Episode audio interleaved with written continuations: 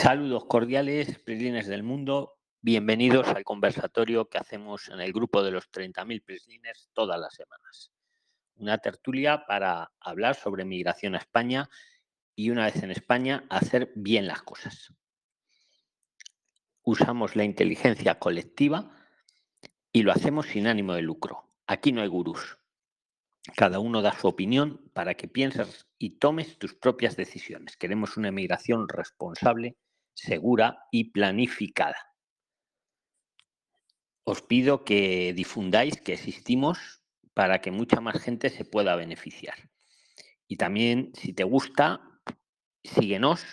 Te pido que nos des cinco estrellas si lo estás escuchando en Spotify o en cualquier otra plataforma de podcast donde lo estés escuchando. Por cierto, en Spotify hay dos podcasts, está este y hay otro de tips de un minuto para hacer bien las cosas.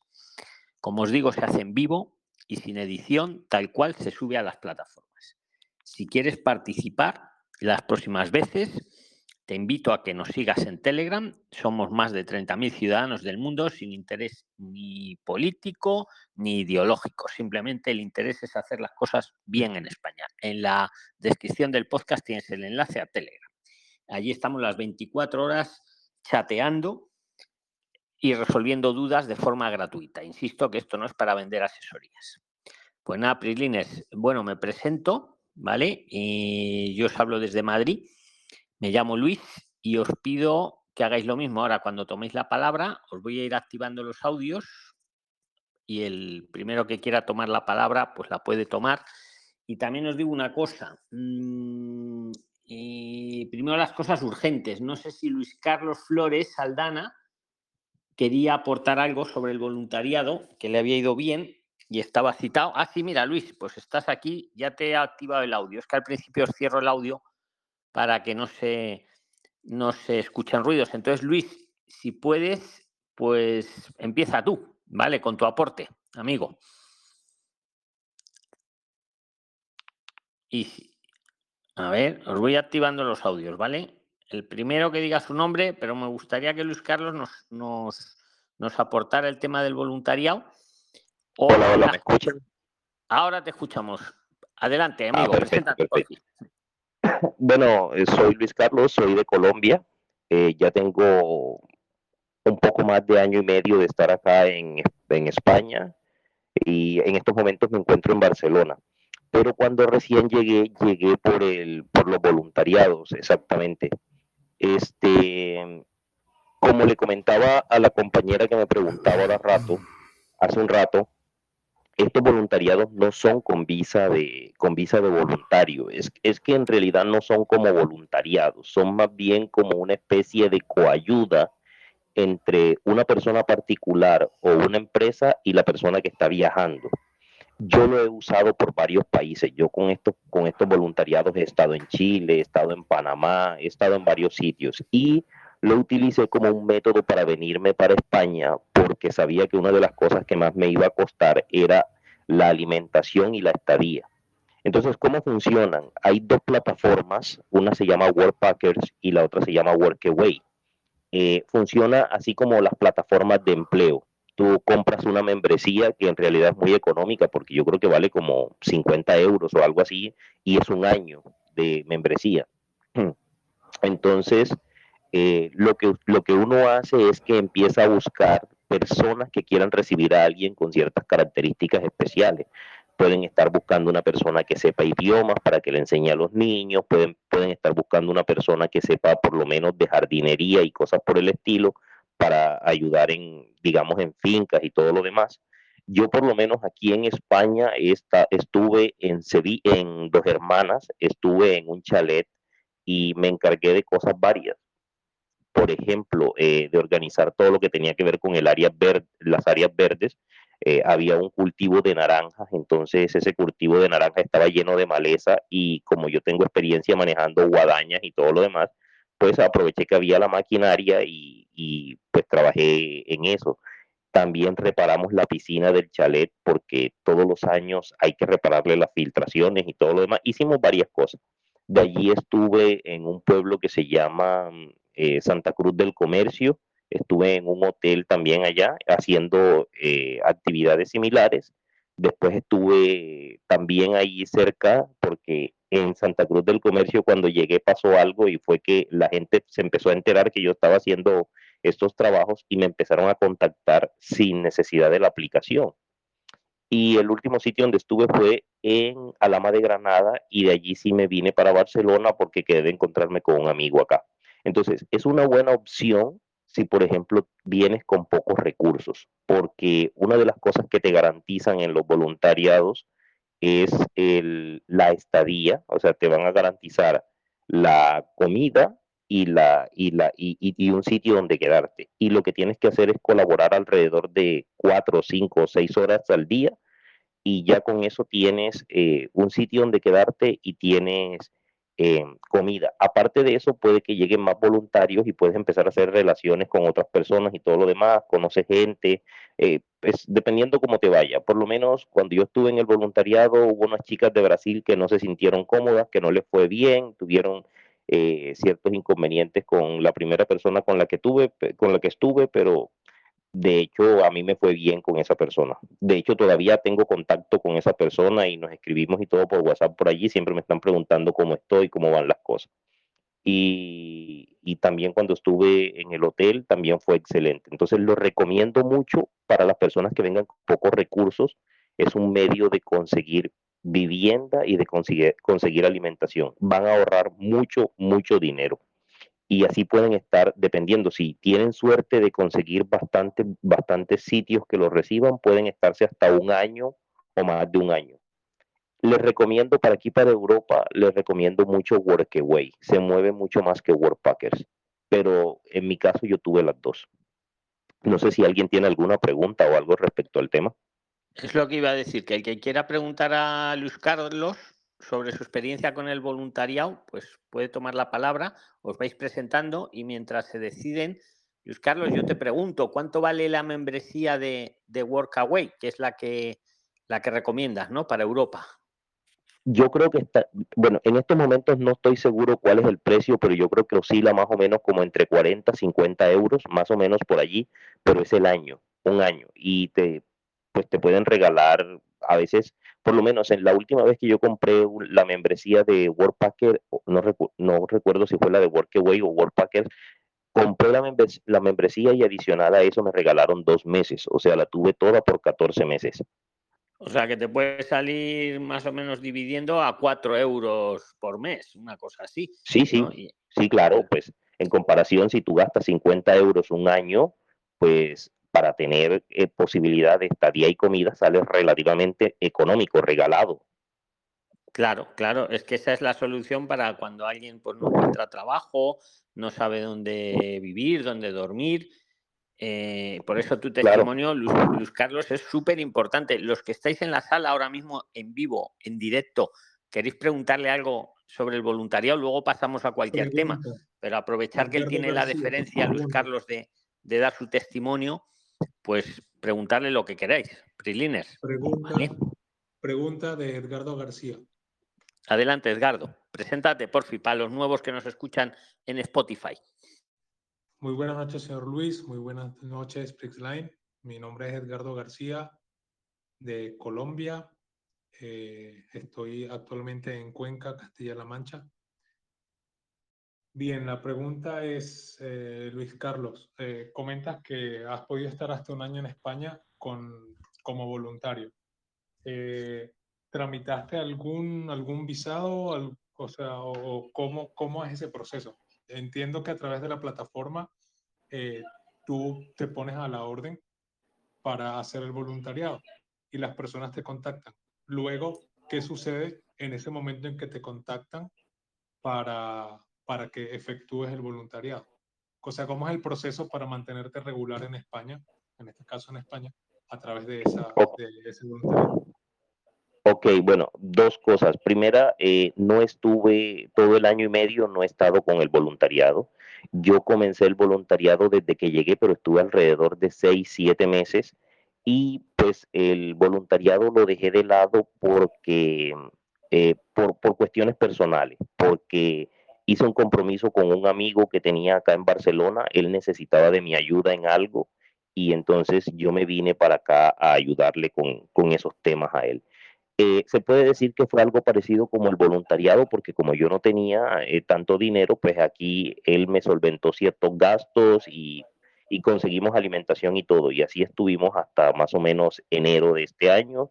Y pues de enero de este año en, para acá ya yo me he defendido solo, ya no, no he vuelto a comprar la membresía del voluntariado. Eso, primera aclaración. Pero sí hay personas que aquí por lo menos yo he conocido personas en América y personas aquí en Europa que pueden pasarse todo un año viajando eh, de esa manera. Es, eh, eh, es supremamente sencillo. ¿Cuál es el tema? Que tienes que ponerte con tiempo a buscar quién te va a recibir. Por ejemplo, cuando yo me vine para España, ya yo como un mes antes de viajar, ya yo tenía quién me iba a recibir aquí. Y cuando yo llegué a España, enseguida comencé a buscar quién me iba a recibir cuando saliera de allí. Porque es que cada persona que te recibe te pone, te puede poner un límite de tiempo, porque la persona dice, necesito una persona por un mes o por dos meses. Entonces, cuando esos dos meses se acaben, tú tienes que saltar a otro lado. Y así sucesivamente, aunque puedes contar con la suerte de que haya personas que te quieran por más tiempo por lo menos donde yo estaba, querían quedarse conmigo, pero en ese entonces pues yo estaba en el plan de conocer, de todo lo demás, y pues por eso no me quedé. Pero ahí, si tú caes bien en una casa, te, pues, se pueden quedar contigo por mucho más tiempo, que sería lo ideal. Eh, eso como, como... ¿Cómo, cómo, cómo? ¿En qué situación migratoria estás? Que es la pregunta que te está haciendo Edgardo. ¿Estuviste regular, sí. Sí, sí, allá voy, allá voy, voy por partes. Eh, lo segundo es el tema de la tramitación de documentos. Como yo les comentaba al principio, esto se le dice voluntariado, pero en realidad no es un voluntariado, es más bien como un acuerdo de colaboración entre un particular o un privado y tu persona, porque tú de hecho eso lo puedes hacer con tu visa de turista, o sea, no necesitas sacar eh, visa de voluntariado ni nada de eso. Claro, un, segundo, Luis Carlos, un inciso muy rápido solo para aclararlo a la audiencia. Es que no tenemos, mira, muy rápido, os lo aclaro para, para los que no lo sepáis. Eh, una cosa es un voluntariado, que es lo que le está haciendo con, con una aplicación que le va encontrando los sitios, y otra cosa es la visa por voluntariado o la estancia por voluntariado, que eso son cosas distintas. Es como si decimos, una cosa es estudiar y otra cosa es la visa de estudios o la estancia de estudios. O sea, Mm, sí, es un voluntariado, lo que no es la figura migratoria de visa por voluntariado. ¿Vale? Simplemente esta relación. Y la ventaja que veo que va pasando el tiempo para un arraigo, va pasando el tiempo sí o sí, y, continúa con la explicación, Luz Carlos, pero solo quería hacer ese apunte, ¿no? Distinguir lo que es hacer un voluntariado o lo que es estudiar, distinguirlo de lo que es una visa de estudios o una visa de voluntaria. Excelente, excelente aclaración. Excelente aclaración, sí, porque en realidad es así. Entonces, cualquier persona puede venir con una visa de, de turista y puedes hacer el voluntariado. Obviamente no vas a estar exento de pronto de que te pare la policía o algo por el estilo, pero la verdad es que eh, eso es muy raro que pase. Miren, les voy a poner el ejemplo mío. Yo llegué aquí a Madrid. Estuve una temporada en Madrid conociéndolo, después pasé a Sevilla, pasé a Dos Hermanas, estuve en Granada, después de Granada me fui a Santa Cruz del Comercio, luego a Lama de Granada, viajé, estuve por Málaga, me vine de Granada para Barcelona en coche y todo eso y nunca me pasó nada con la policía. Y estando aquí de Barcelona, en Barcelona, saliendo de la estación del metro, me paró la policía. O sea, eso es algo tan relativo con que, como que tú puedes, mira, en, en, en, Málaga me fui de paseo y estuve de discoteca, estuve en la playa, tarde en la noche, todo, y nunca me pasó nada. Lo mismo cuando estaba en, en, Dos Hermanas, salía de fiesta, eh, salía por todos lados y nunca me pasó nada. Y aquí en Barcelona estaba simplemente saliendo de la estación del metro, iba llegando a la casa, 10 de la mañana, ni siquiera era tarde en la noche, 10 de la mañana, y estaban haciendo un retén y me pararon allí y me colocaron una citación a la, para la policía. Entonces, eh, uno nunca está exento independientemente de cualquier cosa que estás haciendo. Eso no te va digámoslo así, a dar una figura migratoria, no te va a, a permitir estar de manera legal aquí pero lo que sí te va a permitir es, digamos, ahorrar una cierta cantidad de dinero en gastos que sí, sí o sí los vas a tener, como son pagar una habitación o pagar alimentación. Una, sí, una pregunta y ahora, de verdad, todos los que queréis preguntarle a Luis Carlos, aprovechar sobre voluntariado, aprovechar el testimonio, luego pasaremos a otros temas. Una pregunta y una aclaración rápida. Luis Carlos, hay que recordar a la audiencia, a los nuevos, mm, que en España eh, estar en situación irregular en ningún caso es un delito, simplemente es una situación administrativa, es estar en situación administrativa irregular, no es ningún delito. Entonces, Mm, prueba de ello es que el Estado español a todas las personas irregulares les da vías para regularizarse, como puede ser el arraigo laboral, el arraigo social, el arraigo por formación, el arraigo familiar. Simplemente pide unos tiempos de, de estancia en España, ¿vale? Un mínimo de dos años. Entonces yo te pregunto, Luis Carlos, cuando te para la policía y uno no tiene papeles, como a ti te ocurrió en Barcelona, no estás cometiendo ningún delito. ¿Qué ocurrió? ¿Cómo, cómo fue la experiencia? Pregunto. Y ahora todos vosotros hacer las que queráis también a Luis Carlos. Adelante, Luis. Bueno, en un principio detienen a un amigo mío que iba, él, mi amigo eh, se adelantó a la salida del metro, iba saliendo primero que yo y lo detienen. Entonces, cuando yo veo, eh, lo tienen detenido y yo digo, bueno, yo estaba del otro lado del torniquete, no había cruzado, todavía pues, pues tenía la opción de, de, cambiarme de metro y de tomar otra ruta. Pero yo lo vi allá y yo dije, no, yo no lo voy a dejar solo con la policía. Entonces yo vine y salí de la estación, salí, pasé el torniquete y llegué a preguntar qué había pasado, por qué lo habían detenido. Obviamente ya yo sabía, pero me estaba haciendo el tonto. Entonces, este, la policía, ¿no? Que estaban haciendo requisa, ta, ta, ta.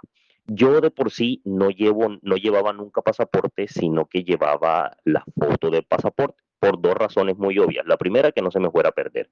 Y la segunda, porque ya me habían advertido que si la policía me cogía, me podían quitar el pasaporte. Entonces estaba tratando de evitar esa situación. Lo que pasó simplemente fue que nos dieron una notificación, nos dijeron que eh, teníamos que asistir a una oficina de extranjería, la de ahí de, eso fue en Cornellá, la, la, estación de policía de Cornellá, y que nos teníamos que presentar cierto día. Y nosotros fuimos, nos presentamos, eh, tampoco llevamos el pasaporte, llevamos una copia del pasaporte, y al principio nos, querían poner problema porque no habíamos llevado el pasaporte, pero yo dije, no, es que nos dijeron que no era necesario. Nosotros hablamos con un abogado y nos dijeron, ustedes preséntense con una fotocopia del pasaporte y ya. Y mentira, que no nos habían dicho nada, sino que nos dijeron, llevan el pasaporte y se los quitan. Entonces, bueno, nos recibieron con la fotocopia del pasaporte y nos dieron la notificación del el proceso de expulsión. Eso fue hace un año y todavía estoy en proceso. Entonces, por un lado fue bien porque mientras el proceso está activo, técnicamente ellos te da, e, ese proceso te da eh, como una especie de, de estancia regular mientras el proceso esté activo, digámoslo así, que tú tienes la posibilidad de estar en, territorio, no te van a poder expulsar ni nada de eso mientras eso esté andando. Y eso es un proceso que eso va, eso viene, porque te van a dar sentencia de que te van a expulsar, luego de eso entonces el abogado recurre, el Estado me dio un abogado, luego de eso entonces otra vez puede salir otra sentencia, entonces otra vez hay otro método jurídico, y por lo menos yo estoy en eso desde hace un año, más de un año todavía, ya, ya hace más de un año que cumplí eso. Sí, así es, Luis Carlos. dos acotaciones rápidas. Exacto, una carta de expulsión mm, es lo que te dan en esos casos, pero vamos, a nadie le cogen y le, y le, montan en ningún avión. Simplemente es una carta de expulsión que te dices tienes, eh, no sé, 15 días para irte de España. Todo eso se puede recurrir, como bien dices. Y, y claro. la buena noticia, la buena noticia que una carta de expulsión no detiene el tiempo. Me explico si una persona en situación irregular le han dado una carta de expulsión cuando lleve los dos años en España, desde el día que llegó, desde el día que le pusieron el sello en el pasaporte, hayan pasado dos años, con carta de expulsión o sin carta de expulsión, puede optar, por ejemplo, a un arraigo por formación. O cuando lleve tres años, a un arraigo social. Que lo sepáis, que una carta de expulsión no significa que obligatoriamente la tengas que cumplir. La puedes recurrir, como bien está diciendo Luz Carlos, ¿vale? Y, eso es también una situación administrativa. Usted está en España, está sin papeles, le invitamos a que se vaya a España. Luego tú puedes estar de acuerdo o no, pero ellos no te van a coger de las orejas y te van a montar en ningún avión. Todo se puede recurrir y lo más importante, una carta de expulsión no detiene el tiempo para los arraigos.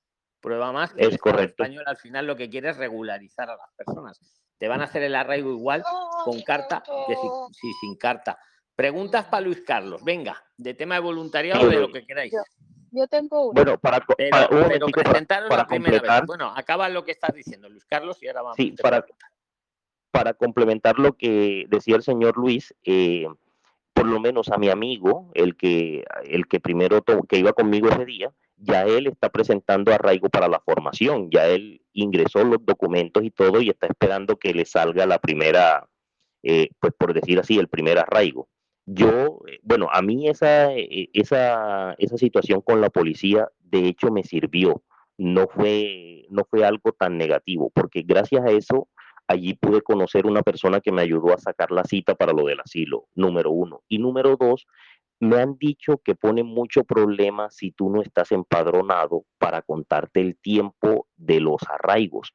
Entonces, a mí mi padrón salió en noviembre del año pasado porque no encontraba cómo empadronarme, me empadroné sin domicilio fijo acá en Barcelona, pero todo eso me salió para diciembre porque, bueno, hubo problemas administrativos, hice la solicitud, supuestamente me llamaron, pero en realidad me habían llamado a un número extraño, entonces, y eso va corriendo el tiempo. Me empadronaron en noviembre, pero con esa notificación de expulsión, ellos sin querer me, reconocen mi estancia antes de mi tiempo de empadronamiento. Entonces yo lo puedo utilizar como un método para demostrar que yo estaba acá en España desde mucho antes de mi empadronamiento. Entonces, eso para mí es positivo porque por lo menos el próximo año, en caso tal yo no logré llegar a un arraigo laboral, eh, por mi permiso de trabajo de asilo, pues yo para el próximo año podría estar solicitando un arraigo por formación, que ya tendría los dos años. Entonces son cosas como que uno va presentando, va, pues va solucionando en el camino. Y una recomendación que la he aprendido con todos estos procesos, porque a mí me ha tocado de todo, me ha pasado de todo, entonces, una cosa que he aprendido con esto es que por lo menos para el tema del pasaporte, recomendación que le doy a todo el mundo es que le saquen una fotocopia a todo el pasaporte, a todas, a todas las hojas del pasaporte y se vayan para una notaría y lo compulsen. Eso sirve igual que el pasaporte original, un pasaporte compulsado. Y con eso ustedes pueden andar o lo pueden tener guardado y en caso tal de que la policía algún día lo requiera con pasaporte, pueden llevar el pasaporte compulsado y se evitan el que de pronto les vayan a quitar el pasaporte original. Eso es, eso es una, una, algo que he aprendido pues con el tiempo acá. Ahora sí, ¿quién me iba a preguntar algo? Eh, yo, Jessie de, de Venezuela en Chile. Quería preguntarte, bueno, una pregunta y como una observación general. Voy primero con la pregunta. Eh, durante el tiempo que estuviste con, esta, con esto de la aplicación, ¿te pagaban con alojamiento y comida o aparte te daban algo en dinero? Bueno, eso depende. Ese de voluntariado. Eso depende de dónde llegues. Eh, porque hay sitios, es que este, este tema de los voluntariados a veces sale para ciudades, sale para ciudades, pero también hay muchos sitios que son retirados, son como en el campo. Entonces vas a encontrar por lo menos hoteles que son tipo retreat, que se encuentran, yo no sé si ustedes conocen Andalucía, conocen, digamos, la zona de Alama de Granada, por allí, esos son zonas que son retirados, son como fincas. Y por lo general en esa zona hay mucha, mucha persona del Reino Unido, mucho inglés y ellos están como que algunos están pensionados o compraron su casa y la tienen de descanso allí. Entonces, ¿qué pasa? Que si, por ejemplo, tú llegas a uno de estos hoteles, de estos retreats, eso muy poco le hacen control por allá a las autoridades. ¿Qué hacen ellos? Si tienen un evento, te dicen, mira, tú nos vas a ayudar con el voluntariado, por ejemplo, de 8 a 1, 5 horitas todos los días.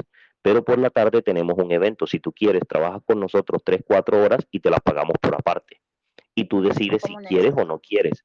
Entonces, muchos hacen eso. No todo el mundo lo hace, pero todo depende de a, qué sitio llegues. Entonces, eh, te lo voy a poner algo, algo tan sencillo. Cuando yo estaba en, cuando yo estaba en dos hermanas, eh, en esa finca habían otras casas, entonces había una señora que me pedía el favor que sacara la basura y me empezó una sola señora a pedirme el favor que sacara la basura. Y yo todos los lunes yo tenía que sacar, sí o sí tenía que sacar las basuras, pero ella por sacar la basura me daba 10 euros y luego entonces empezó a sumar otra señora, otra señora y llegó el momento en que yo por semana estaba haciendo 30, 40 euros simplemente por sacar una basura el día lunes que me tomaba 10, 15 minutos, una cosa eh, supremamente rápida.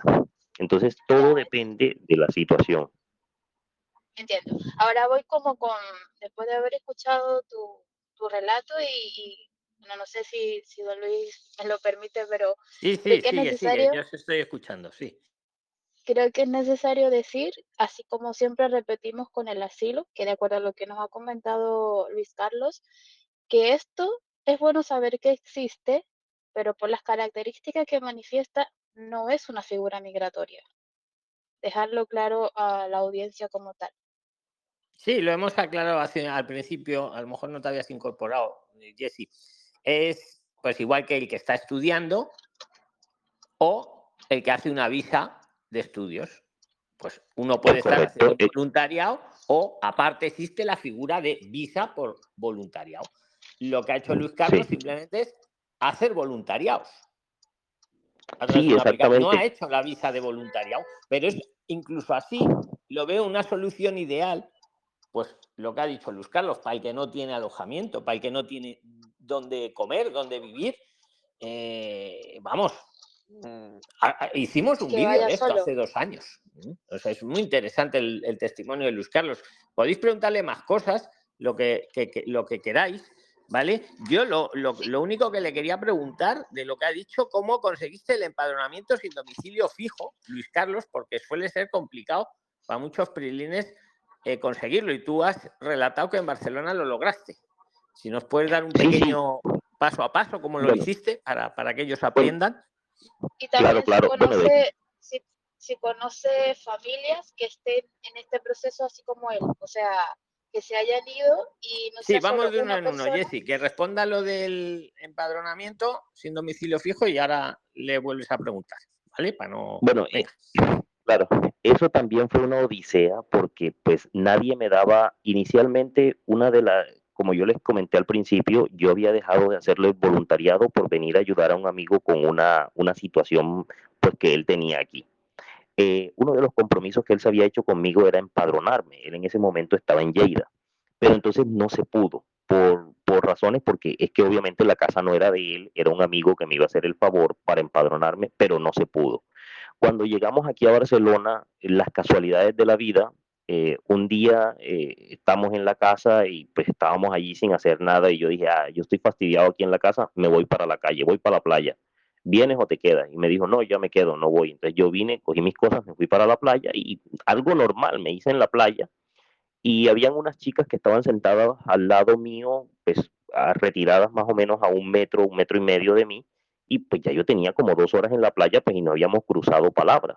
Pero en ese momento pasa como una de esas situaciones, no me acuerdo qué ocurrió, pero de esas situaciones que como que captan la atención de todo el mundo y hacen que como que todo el mundo comente o diga algo. Y justamente en ese momento empezamos a comentar y algo y, y eso rompió el hielo y entablamos conversación. Entonces ellas empezaron a preguntarme cómo estaba mi situación y yo les, les empecé a comentar que estaba, por lo, por lo pronto quería empadronarme, que estaba buscando el tema de asilo. algunas personas me habían dicho que si no tenía empadronamiento no podía solicitarlo del asilo, en fin. Entonces estaba en eso y una de ellas me dijo, pero ¿por qué no te empadronas sin domicilio fijo? Y yo le dije, porque no sé cómo se hace, cómo funciona eso. Entonces me dijo, mira, te voy a dar dos trucos. El primero, vete a una oficina que se llama Sayer, que es el servicio de atención al, al emigrante y al refugiado aquí en Barcelona. Y el otro truco es que te vayas al ayuntamiento, de pronto en Sayer te van a explicar, pero en el ayuntamiento vayas y solicites el empadronamiento sin domicilio fijo. Entonces, e, y yo le dije, pero seguro, porque es que a mí la gente me dice muchas cosas, pero no lo dan. Y entonces ella me dijo, no, te lo aseguro porque yo trabajo en el ayuntamiento, así me dijo ella. Y yo dije, ah, bueno, perfecto. Eso fue un domingo. Al lunes lo primero que hice fue me madrugué a Sayer, fui, averigüé, me regalaron el formulario, eh, me explicaron cómo se hacía, llegué a la casa, yo dije, ah, pero es que este formulario pues, lo traía en el maletín y se me arrugó, entonces lo busqué por internet, lo encontré digital, lo llené, me fui al, al ayuntamiento y lo único que ellos me exigen es que tengo que tener una dirección en Barcelona, una dirección que sea Barcelona-Barcelona, pero la dirección no es para empadronarte en esa dirección, sino porque ellos te mandan una carta. Entonces el proceso es el siguiente, tú llenas el formulario, lo llevas al ayuntamiento eh, con tu nombre, te preguntan cosas básicas, nombre, número de pasaporte, bla, bla, bla, bla. Lo llevas al ayuntamiento, puedes ir, sacar una cita o ir a hacer la cola y esperarte horas sin cita. Yo me arriesgué con la cola y entré el mismo día. Entonces, radicas el documento con la dirección de Barcelona, ellos te llaman, ellos te llaman, te dicen, ¿usted se quiere empadronar sin domicilio fijo? Uno le dice, pues claro, si me quiero empadronar sin domicilio fijo. Y entonces te dicen, bueno, a la dirección esa que usted colocó le va a llegar o una visita o una carta. Le va a llegar una visita social, una, una trabajadora social, a ver si en realidad usted vive, este, para ver cómo es su situación y demás y este o le va a llegar una carta. La visita de la trabajadora social nunca la hacen, eso llega directo, llega la carta. La carta lo que dice es que debe sacar una cita para, para recoger algo que se llama el informe de empadronamiento. Entonces, cuando esa carta te llega, sacas la cita, viene un número de teléfono, llamas, sacas la cita, vas y recoges el, informe de empadronamiento, ellos te lo entregan y ahí mismo te dan una cita para que vayas al ayuntamiento a radicar el informe de empadronamiento. Cuando ya radicas ese informe de empadronamiento, ya quedas automáticamente empadronado. Te entregan el empadronamiento, te entregan dos copias, te dicen que demora dos años y que este, a cada seis meses debes renovar el QR, porque los empadronamientos acá los entregan con un QR que, por ejemplo, cualquier persona escanea ese QR y automáticamente descarga el PDF en el teléfono o en el computador y no es necesario de que tú andes con una copia para todos lados. Pero ese QR vence a cada tres meses, creo que es a tres o seis meses, no recuerdo. Entonces tú tienes que ir a renovar el QR, no a renovar el empadronamiento. El empadronamiento demora dos años. A los dos años debes ir a decir, oiga, yo todavía sigo viviendo aquí o algo por el estilo para que no te saquen del padrón. Eso fue lo que me explicaron ese día en el ayuntamiento. Allí mismo, con ese empadronamiento, tú preguntas cuál es tu, centro de atención primaria.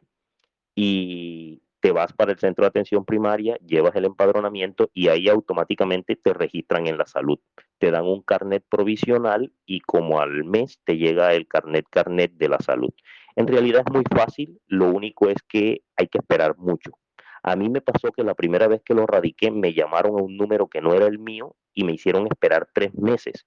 Y cuando no me atendieron hasta antes de los tres meses. A los tres meses un día fui y me dijeron, no es que usted ya se le llamó y no contestó. ¿Cómo así? Si yo con el teléfono pasaba para todos lados y pedí que me dijeran el número al que me habían llamado y no era mi número. Entonces volví a radicar y entonces ya ahí sí me llamaron como a los ocho días, me llegó todo esto y en menos de 15 días después de haber radicado la solicitud, ya estaba empadronado y ya estaba con salud. Excelente testimonio. Ahora le seguís preguntando a Luis Carlos. Le agradezco públicamente toda la información que nos está dando, además de forma tan clara, testimonio real. Esperar un momento.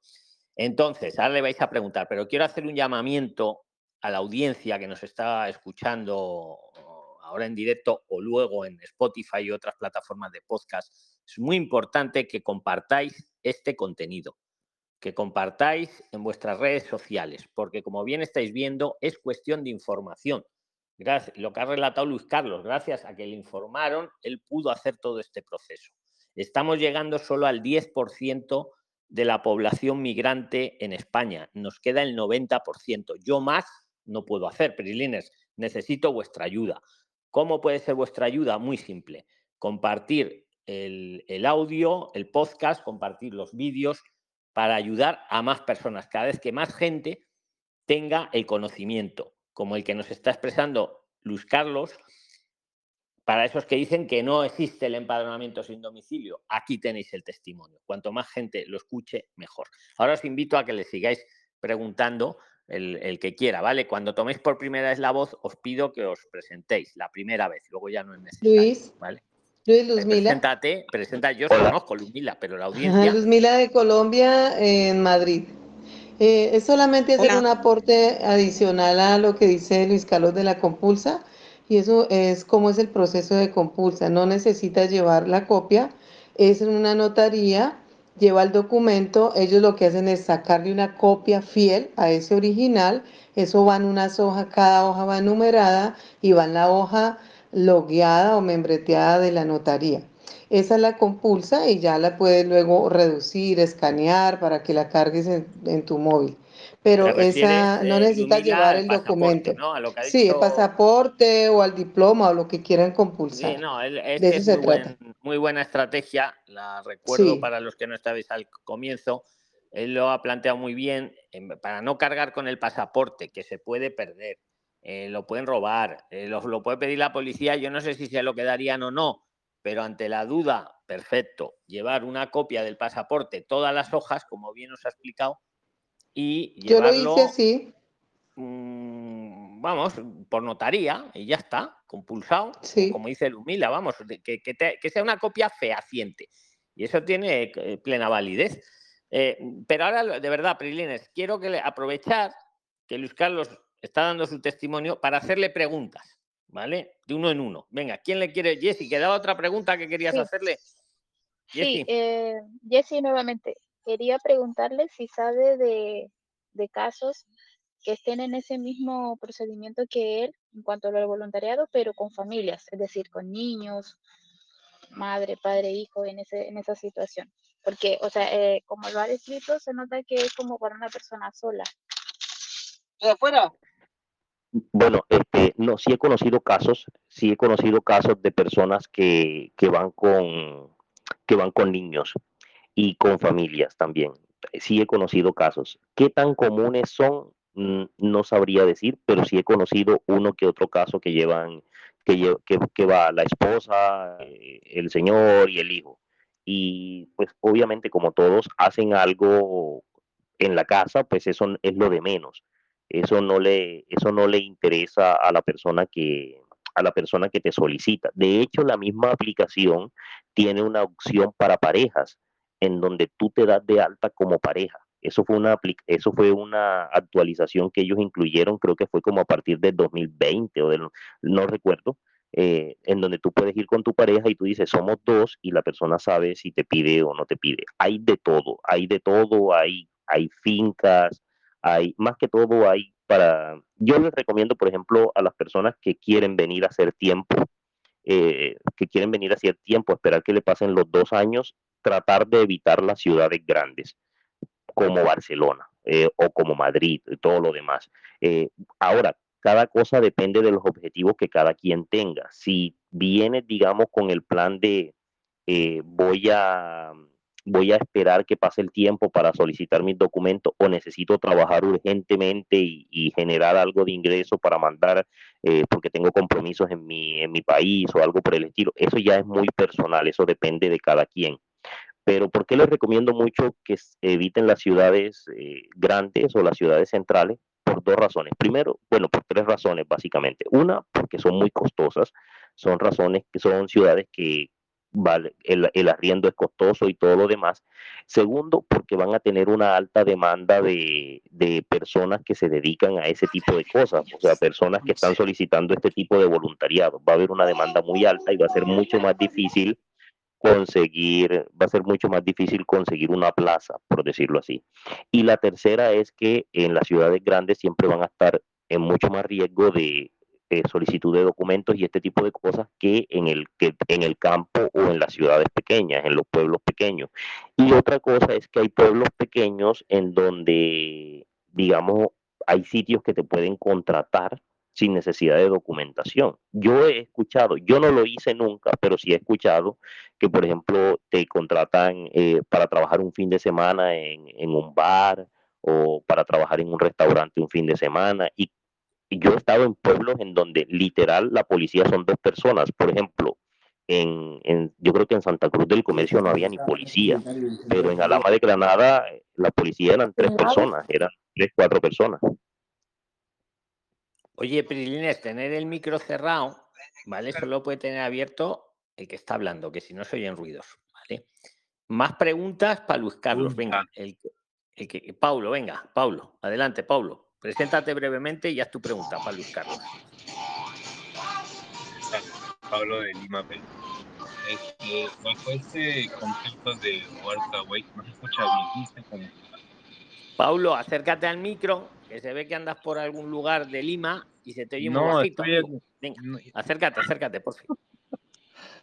Sí, bajo esta premisa de Workaway y Work Parker, este, Luis Carlos, este, una vez que obtienes el lugar este, con esta persona particular, eh, hay un, digamos, un convenio, una, una hoja eh, firmada por ambas partes?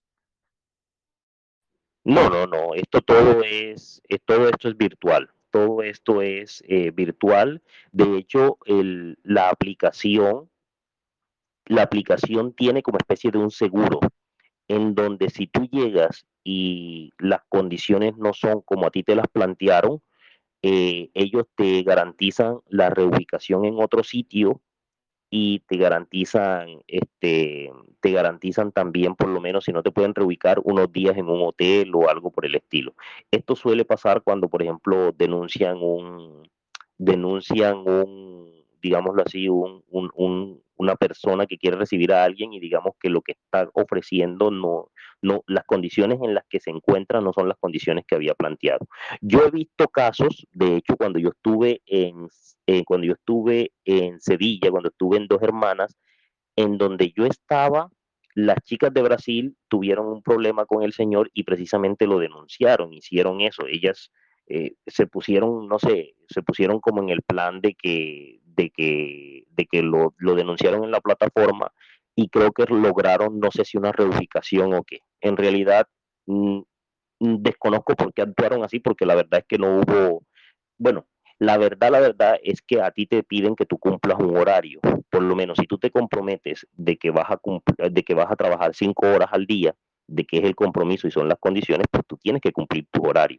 Entonces, el tema con ellas es que ellas no cumplían el horario. La entrada de nosotros era a las 8 de la mañana y entonces a las 8 de la mañana era que ellas se levantaban a hacer desayuno, a hacer sus cosas y entonces así así se pasaban hasta las 9, entonces arrancaban a las 9 y teníamos que terminar a la 1, pero ya cuando eran las 12, 12 y media, entonces al señor no le gustaba porque él, tenía, nosotros teníamos el compromiso de, con él de cumplir las 5 horas aparte de eso, en la casa no nos faltaba nada de comida. Todo lo que nosotros pidiéramos, el Señor nos lo compraba. Carne, de todo, bebidas, todo, todo, todo. O sea, nos tenían supremamente consentido.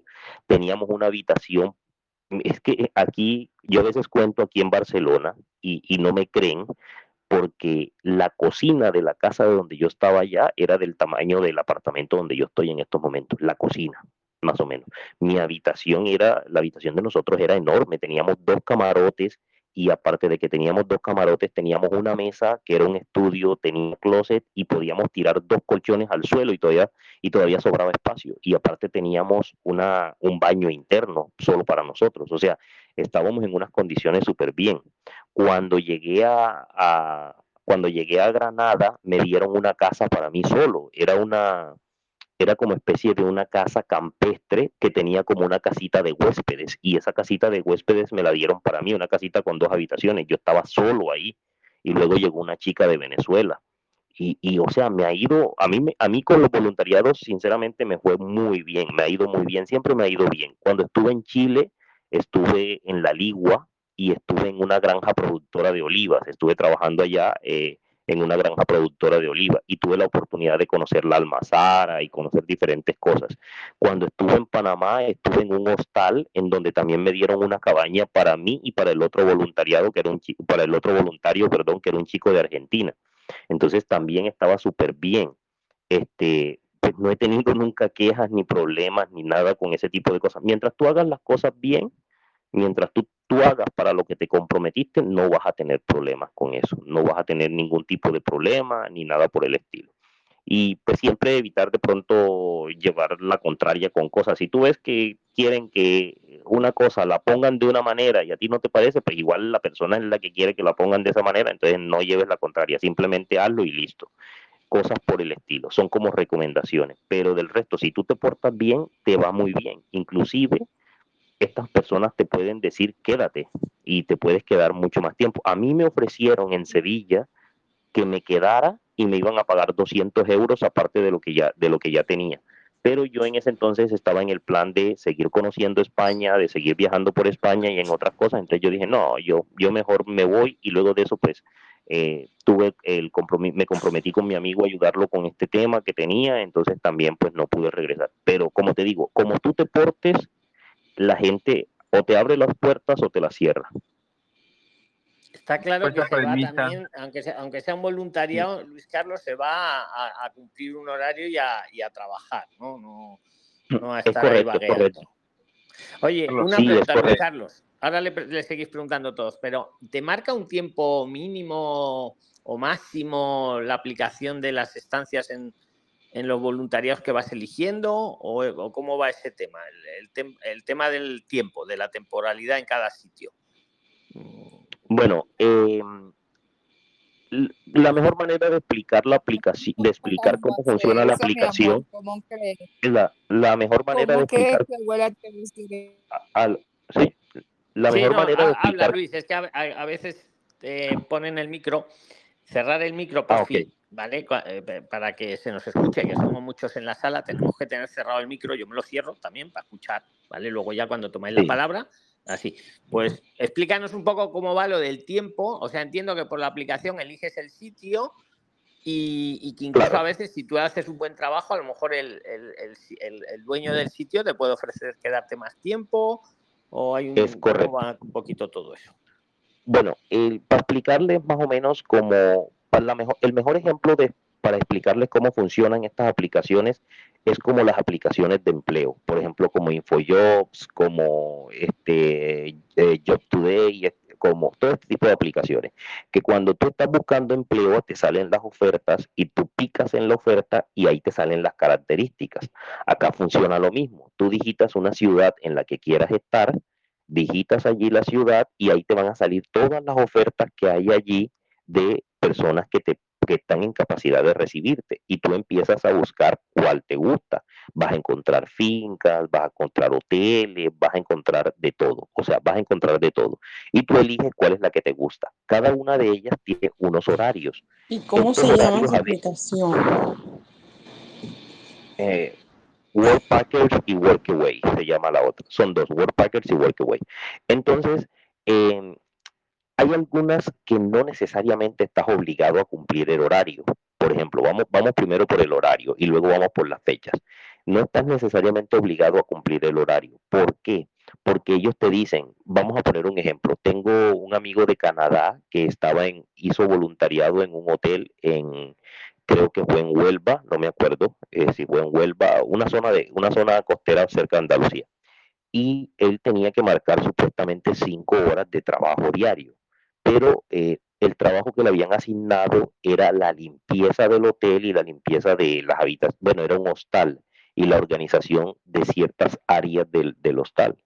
Entonces, ¿qué pasaba? Que a él le daban cinco horas para hacerlo, pero él me decía, yo todo lo terminaba en tres. La gente se iba, yo comenzaba desde antes de que la gente se fuera y cuando ya la gente se había ido, ya yo había, había terminado todo, organizaba cocina, tenía todo listo y yo en tres horas, cuatro horas ya estaba desocupado. Entonces a veces me podían quedar dos horas libres, una hora libre, cosas por el estilo. A veces no estaba tan sucio y apenas trabajaba dos horas.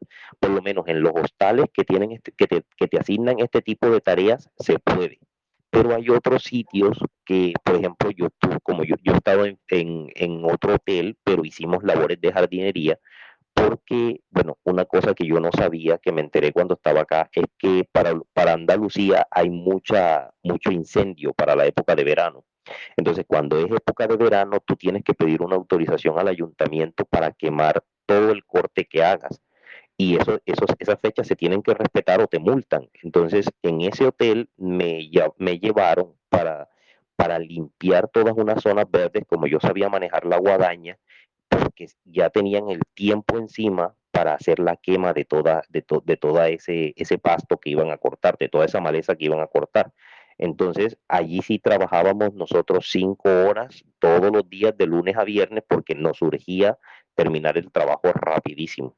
Pero eso sí, comenzábamos a las ocho y terminábamos a la una, nada de que, de que nos... Ah, bueno, y teníamos como media hora de descanso en el intermedio, pero nada de que, de que nos pasábamos más tiempo o cosas por el estilo, no.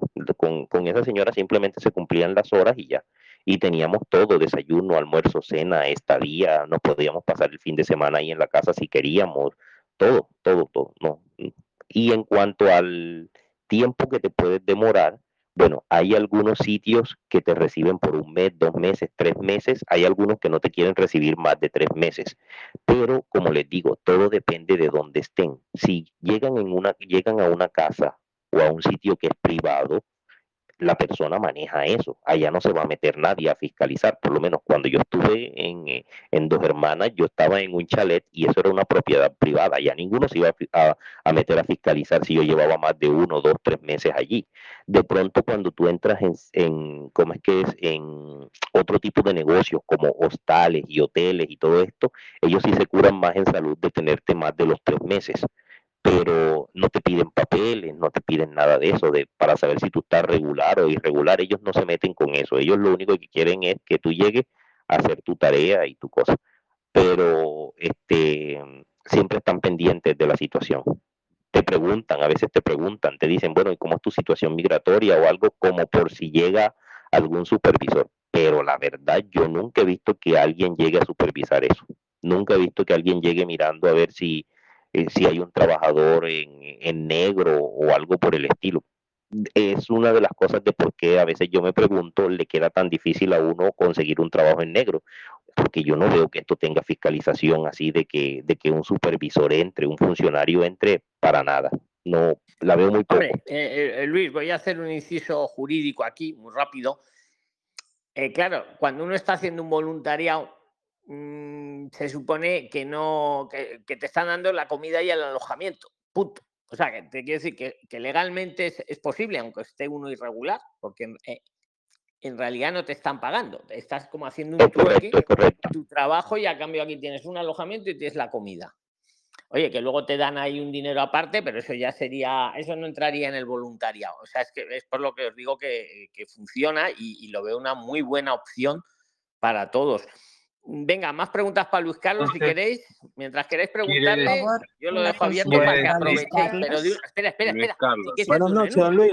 Buenas noches, mi nombre es Dol23. ¿Puedo hacer una consulta para Luis Carlos? Dol23. Buenas noches. Una consulta, eh, no, Luis no, Carlos. Dol23 tiene ahora la palabra, Alejandra. Eh, venga, ok. Dol23. Gracias, Pero para preguntarle amable. a Luis Carlos, ¿eh? Temas de... Sí. Venga. Venga, adelante. Luis Carlos, una consulta con el tema de voluntario. Bueno, para las, las personas que vivimos en países donde existe el tema de sacado de visado eh, obligatorio ¿no? para el espacio Schengen, ¿qué opciones existiría para poder ir eh, con este voluntariado o si existiría alguna posibilidad y qué requisitos? Muchas gracias. Bueno, eh, yo nunca he tramitado una visa de voluntario, sí he, escuchado, sí he conocido personas que la han tramitado y usualmente estas visas de voluntario, lo, lo que pasa es que los voluntariados lo cobran, irónicamente.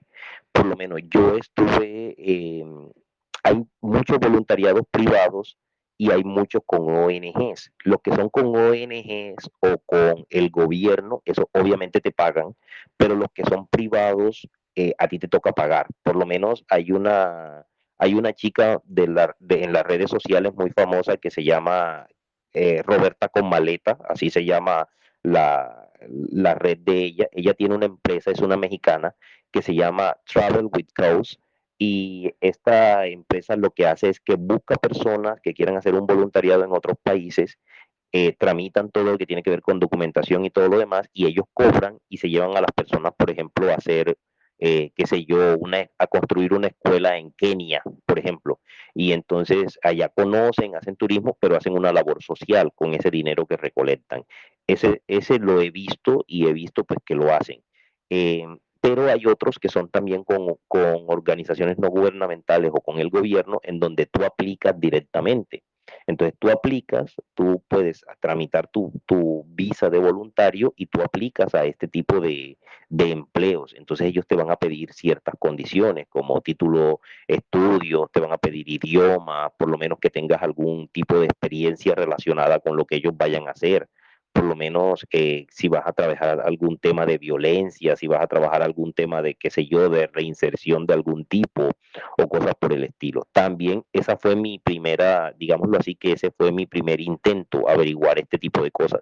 Pero son, es extremadamente difícil conseguir uno de, uno de esas plazas porque pues ustedes entenderán, son plazas que son limitadas, o sea, estamos hablando de que van a conseguir a tres, cuatro, cinco personas y estamos hablando de que eso no se inscriben cientos, se inscriben miles para esas plazas.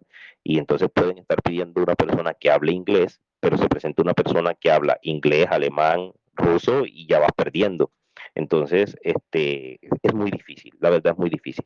Yo hay un método que también conocí por un amigo que, por mi amigo de Canadá, que puede ser un método bajo el cual las personas pueden venir acá, pero ese método está sujeto a ciertas condiciones.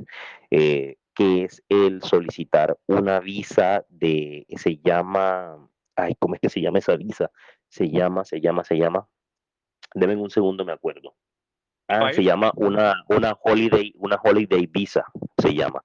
La holiday visa es una visa que te dan para que tú vengas a conocer el país y adicional a eso te dan un permiso de trabajo. Estás en capacidad de trabajar, creo que es por medio tiempo o algo por el estilo y esas visas te las dan por un año con la posibilidad de prorrogártelas, pero están sujetas al límite de edad, por lo menos cuando ya tú tienes cierta edad ya no puedes aplicar. Yo las conozco desde hace años, pero por mi edad ya yo no podía aplicar, ya estaba por fuera del rango. Creo que van, si no estoy mal, creo que van como hasta los 35 o algo así, no recuerdo muy bien. Entonces es algo que yo recomiendo mucho para las personas que todavía están por fuera y están en ese rango de edades, se averigüen si pueden venir con una, con una holiday visa, así se llaman. Y esas visas pues, se las dan prácticamente a todo el mundo. Se solicitan, te van a pedir unos exámenes médicos, unas cosas, pagas las tasas que tengas que pagar y, y te la dan. Es supremamente sencillo. Y ya estando aquí, si tú te vienes con una holiday visa y te logras conseguir un trabajo de medio tiempo, después de que tengas un año aquí, ya tienes por lo menos las cotizaciones en seguridad social para pedir a los dos años el arraigo laboral. Y si logras que por lo menos al año de estar aquí te den una prórroga, así sea por seis meses, pues tú aprovechas, ahorras y ahí tienes ya para, para sustentar tu, tu abogado y todo lo demás. Por lo menos hay mucha gente que se viene con esto de lo... Yo lo conocí, a, a mi amigo lo conocí por, por los voluntariados, y él estuvo también en un hotel aquí en Barcelona, me contó después que estuvo en un hotel aquí en Barcelona donde él estaba trabajando, le pagaban y adicional lo dejaban quedar en el hotel. Y, eso lo podía hacer porque tenía una holiday visa, porque él vino con una holiday visa, demoró más de un año aquí en, en España, creo que ya regresó a Canadá.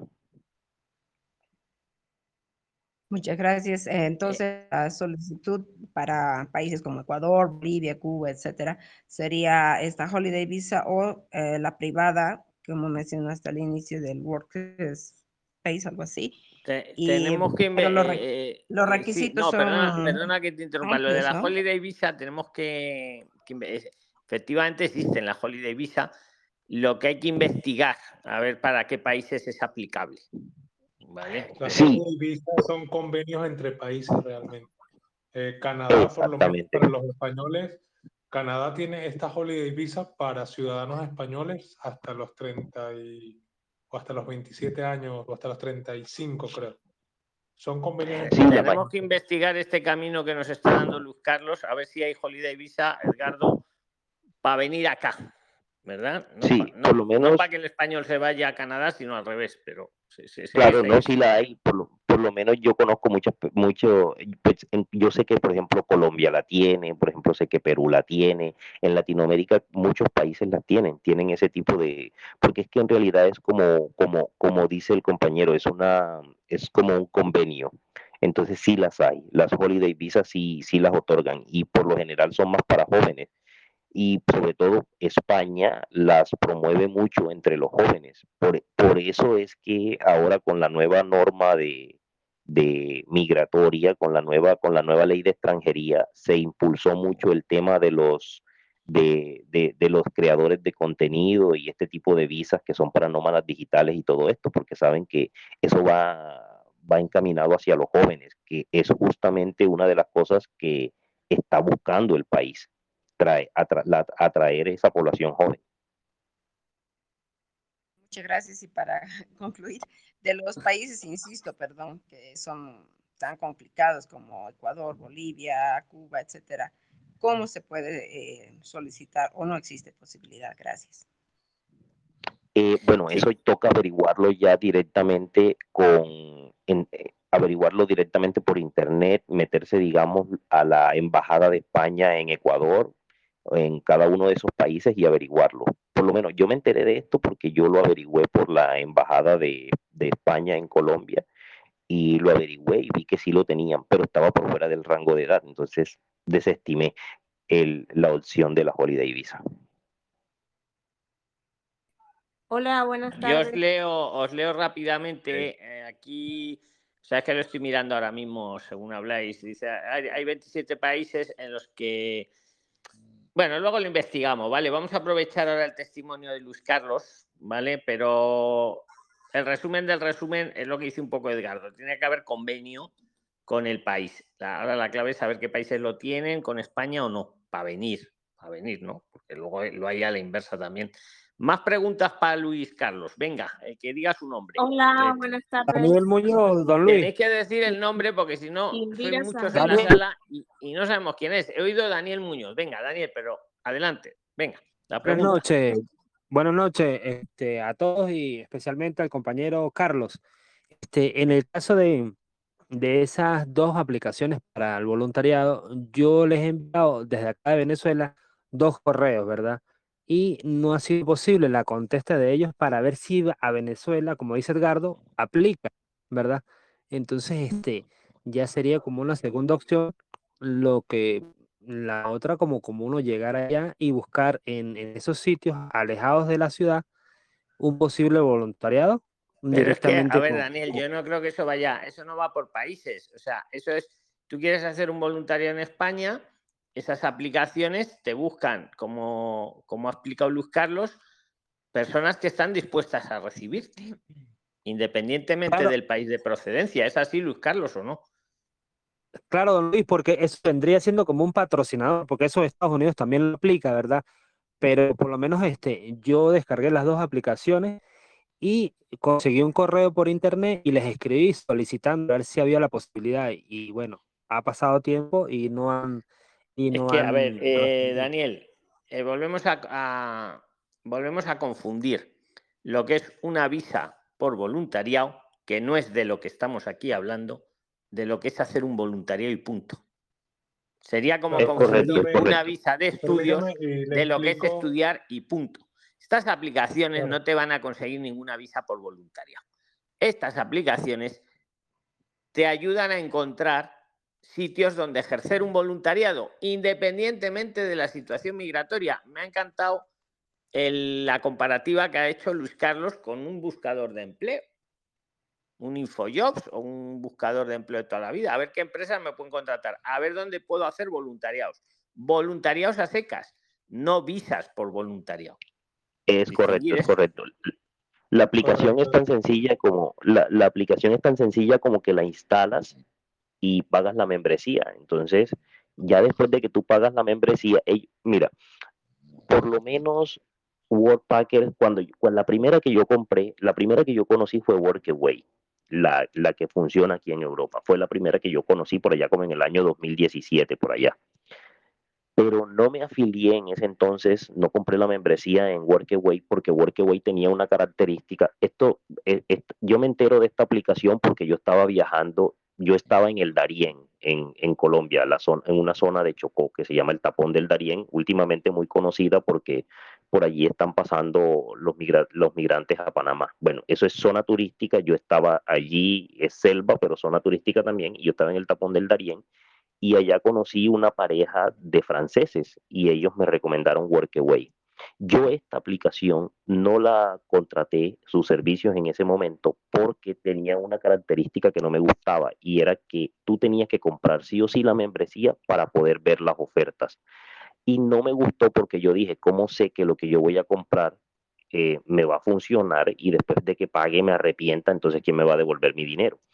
Y en, buscando y buscando me encontré con Worldpackers. Entonces Worldpackers, el plus de Worldpackers era que te mostraba todas las, te mostraba todas las ofertas que había, te mostraba las características, pero si tú no tenías la migración, la, la, perdón, la, la membresía, tú no te podías poner en contacto con la persona que te iba a recibir porque esa persona no te subía un teléfono, no te subía nada, todo se hace por la aplicación.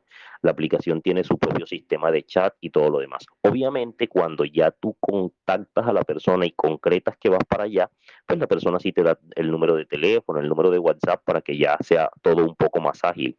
Pero para tú tener ese primer acercamiento con la persona, tienes sí o sí que comprar la membresía y charlar con la persona.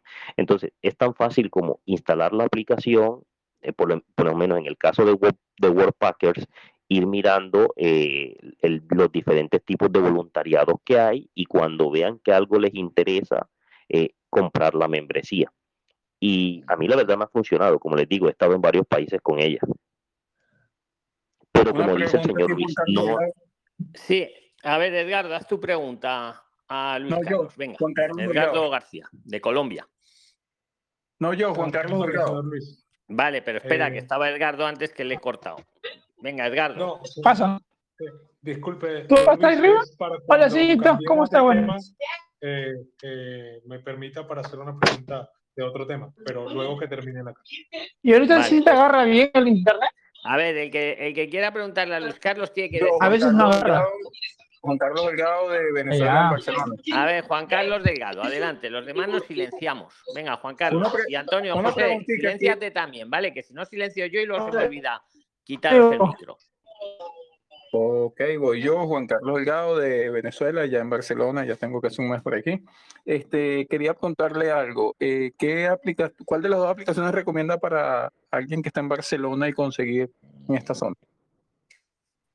Bueno, mira, eh, yo recomiendo Workaway aquí en Europa, se mueve mucho. Lo que pasa es que Workpackers es brasileña, es de Brasil, entonces todo lo que tiene que ver con América se mueve demasiado por Workpackers, consigues facilísimo. Pero cuando yo me vine para acá, para España, me di cuenta que por Workpackers eran, las ofertas eran muy limitadas, eran muy limitadas, me salían 4, 5, 10, 15. En cambio, por Workaway te pueden salir muchísimas, muchísimas, muchísimas. Todo depende, bueno, yo hago una aclaración. Tú puedes mandar 100 solicitudes y de las 100 solicitudes que mandas te pueden responder una, porque es que esto tiene alta demanda de personal, sobre todo por lo menos ahora en la época de verano. Quizás en la época de invierno pueda que tenga una, una mayor tasa, una tasa más alta de aceptación, pero a veces puede ser un poquito frustrante porque tú estás todos los días mandando solicitudes y nadie te responde, pero eso se debe a que tienen una alta tasa de demanda. Entonces tú de 100 que mandes, de 50 que mandes, te van a responder 3, 4 y pues con que te salga una ya estás bien. Entonces es de estar constantemente enviando solicitudes. Perfecto, gracias. Venga, ¿alguien más le quiere preguntar algo a Luis Carlos con su experiencia? Sí, este, bajo eso eh, que mencionaba de Workaway, Workparket, eh, entonces todo es por correo, digamos, la conformidad del convenio, de, este apoyo social, ¿verdad? No, no, no, todo queda en la, todo queda en la misma aplicación, no es, eh, no, no, no es por correo ni nada. La misma aplicación tiene su propio sistema de chat tú te contactas, tú, puedes ver fotos del sitio donde vas, tú puedes ver inclusive testimonios de otras personas porque eh, la misma aplicación se encarga de pedirle a las personas que califiquen cómo ha sido el sitio, las personas dejan una reseña. Eh, entonces tú puedes ver algo así como, como buscar una reseña por Google Maps de un, de un sitio, tan simple como eso. Entonces te va a aparecer la reseña de si el sitio es bueno, de si hubo problemas, de si no hubo problemas, de si hubo algo que les gustó, que no les gustó, etcétera, etcétera. Y vas a ver fotos. Cuando tú, te, cuando tú entras al sitio, ellos te dicen, que va a haber fotos de, te muestran fotos y te dicen qué es lo que hay que hacer. Entonces tú miras si te gusta el sitio o no te gusta. Entonces son muy variados, como le digo, esto es, esto es muy variado y es una cuestión como de arriesgarse. Yo por lo menos estuve siete meses más o menos con esta aplicación aquí en España. Pero Luis Carlos, si no te gusta un sitio, vamos a suponer, encuentras un sitio, vas y luego resulta que no es lo que te gusta, no, no, por lo que sea, te puedes ir, ¿verdad? Claro, Tranquilamente. Claro, tú te puedes ir, tú te puedes ir, por lo menos te puede, lo que puedes hacer, lo que yo recomendaría, si tú llegas a un sitio y no te gusta lo que es, entonces lo que tú haces es, te estás unos días mientras gestionas con la misma aplicación eh, el decirle que esta persona pues no te dejó, no te, no, no, lo que puso en la aplicación no cumple con las expectativas o no, no es concordante, por lo menos puso que las tareas son unas, pero en realidad las tareas que te ponen a hacer son otras. Por ejemplo, eh, bueno, hay, eh, eso, eso también es muy variable, porque por lo menos que he visto yo que bueno, funcionaría muchísimo para las mujeres, bastante, es que ponen, por ejemplo, cuidado de niños. Entonces dicen, somos una familia de cuatro, entonces estamos buscando a alguien que nos ayude a cuidar los niños en las horas de la tarde, que los recoja del colegio, lo traiga para acá, ta, ta, ta, ta. Entonces, son como, te lo ponen así. Pero de pronto cuando llegues te van a decir, mira, es que no solamente vas a cuidar los niños, nos vas a ayudar de pronto con algo de limpieza o con cosas así pero no es que digamos, como por ejemplo que te digan, no es que vas a venir a jardinería y te van a poner a, a qué sé yo, a cortar metales o a trabajar con químicos o cosas por así, que, que sería pues extremadamente diferente. Pero ya ahí sí habría una irregularidad en lo que la persona está diciendo. Pero si te dicen, vas a cuidar los niños, pero adicional colaborarnos con el aseo y cosas, si está dentro de, de las posibilidades, todo se hace. Entonces solicitan mucho, por ejemplo, eso, solicitan también personas que sepan idiomas y que quieran intercambiar idiomas. Por ejemplo, eh, si sabes hablar muy bien inglés, eh, te quieren para que les enseñes inglés a los hijos o eh, por lo menos hay personas que están aquí en España y no hablan español que, y hablan solamente inglés, entonces necesitan una persona que hable inglés para que les ayude a comunicarse con el resto de personas que hablan en español. Cosas, hay de todo, hay variedad, hay variedad para todos los gustos hay. Hay para ir a una granja a recoger este a recoger fruta. Por lo menos yo conozco una, sede una que hay por Córdoba, en donde es una finca y les dan a los voluntarios, les dan una casa sola para los voluntarios y eh, trabajan en cosas del campo todo el día trabajan en cosas del campo. Pues Prilines, yo, el pobre Luis Carlos, le tenemos aquí hablando una hora y cuarto. Yo no sé si hay alguna pregunta más que queráis hacerle o pasamos a, otros temas, lo que queráis vosotros y lo que quiera Luis Carlos, por supuesto. Existe lo que es el, problema. Sí, eh, leyendo veo que lo que estabas mencionando de las familias, de cuidar a los niños, Existe también en lo que es el visado de au, au pair, que está vinculado también a una familia española, cuando te haces cargo, digamos, por corto tiempo. Pero lo tienen de otra manera, como que, digamos, eh, hablan de un convenio con la familia, o sea que como también podría mm, abrir una puerta por ahí. bueno, eso lo, iremos mirando, Pablo. Las ¿Quieres preguntar algo? Que sí, don Luis. Tomo la palabra. Sí, don Luis, buenas tardes a todos. Preséntate muy breve para la audiencia que nos escucha en Spotify. Eh, quisiera hacerle una consulta a Luis Carlos si de casualidad sabrá si el empadronamiento que él hizo sin domicilio fijo eh, se puede aplicar también en Madrid porque estaba buscando lo del Indira, te lo respondo muy rápido. El empadronamiento es una legislación nacional y es de obligado cumplimiento en toda España, en todos los ayuntamientos de España, ciudades grandes, pequeñas, pueblos, Barcelona, Madrid, Sevilla, es todo el territorio nacional. Entonces, cuando vayáis a un ayuntamiento, no, no, eso aquí no, le lleváis el BOE el BOE lo tenéis aquí en Telegram, en la sección del documentos. Ahí le lleváis el BOE, porque a veces toca evangelizar, como, como está haciendo Luis Carlos, como a él se lo dijeron en la playa, que lo ha relatado, Por eso yo os pido que ayudéis a difundir la información, que, que, difundáis el podcast, los vídeos en vuestras redes sociales. Es en toda España, es nacional. Es una legislación que sale en el BOE para toda España. Empadronamiento sin domicilio fijo y, y empadronamiento con informe. Menuda lucha tenemos con lo del empadronamiento. Me encanta el testimonio de Luis Carlos, porque él lo ha hecho. Ya, gracias por Ya la no es que digamos que está en el BOE, es que lo ha hecho, pero como él hay, hay, hay muchos testimonios, ¿eh? Sí, claro, sí, sí, lo que dice el señor Luis es cierto, es, el tema es que eso debe ser, eso es a nivel nacional, pero el problema es que a veces muchos ayuntamientos ponen demasiado problema eh, para hacer el empadronamiento, demasiado, demasiado, pero se supone que es a nivel nacional y que todos deberían cumplir eso. Aquí en Barcelona lo que está pasando es que se están, se están viniendo todos a Barcelona, Barcelona. Entonces, por ejemplo, una persona que viva en, Hospi- en Hospitalet, una persona que viva en Cornellá, una persona que viva en cualquier otro sitio, se está viniendo a empadronar directamente a Barcelona porque en los otros municipios les están poniendo problemas. Entonces se vienen y se empadronan directamente en Barcelona. Eso es lo que ha estado pasando. Es algo, es algo parecido como lo que, por lo menos algo que me está pasando ahora es que a mí me pasa de todo. Eh, algo que me está pasando a mí ahora con la solicitud de asilo. Yo por lo menos solicité asilo. El 15 de este mes se me activó el permiso de trabajo, pero dos días antes de que se me activara me dieron la ne- denegación de asilo.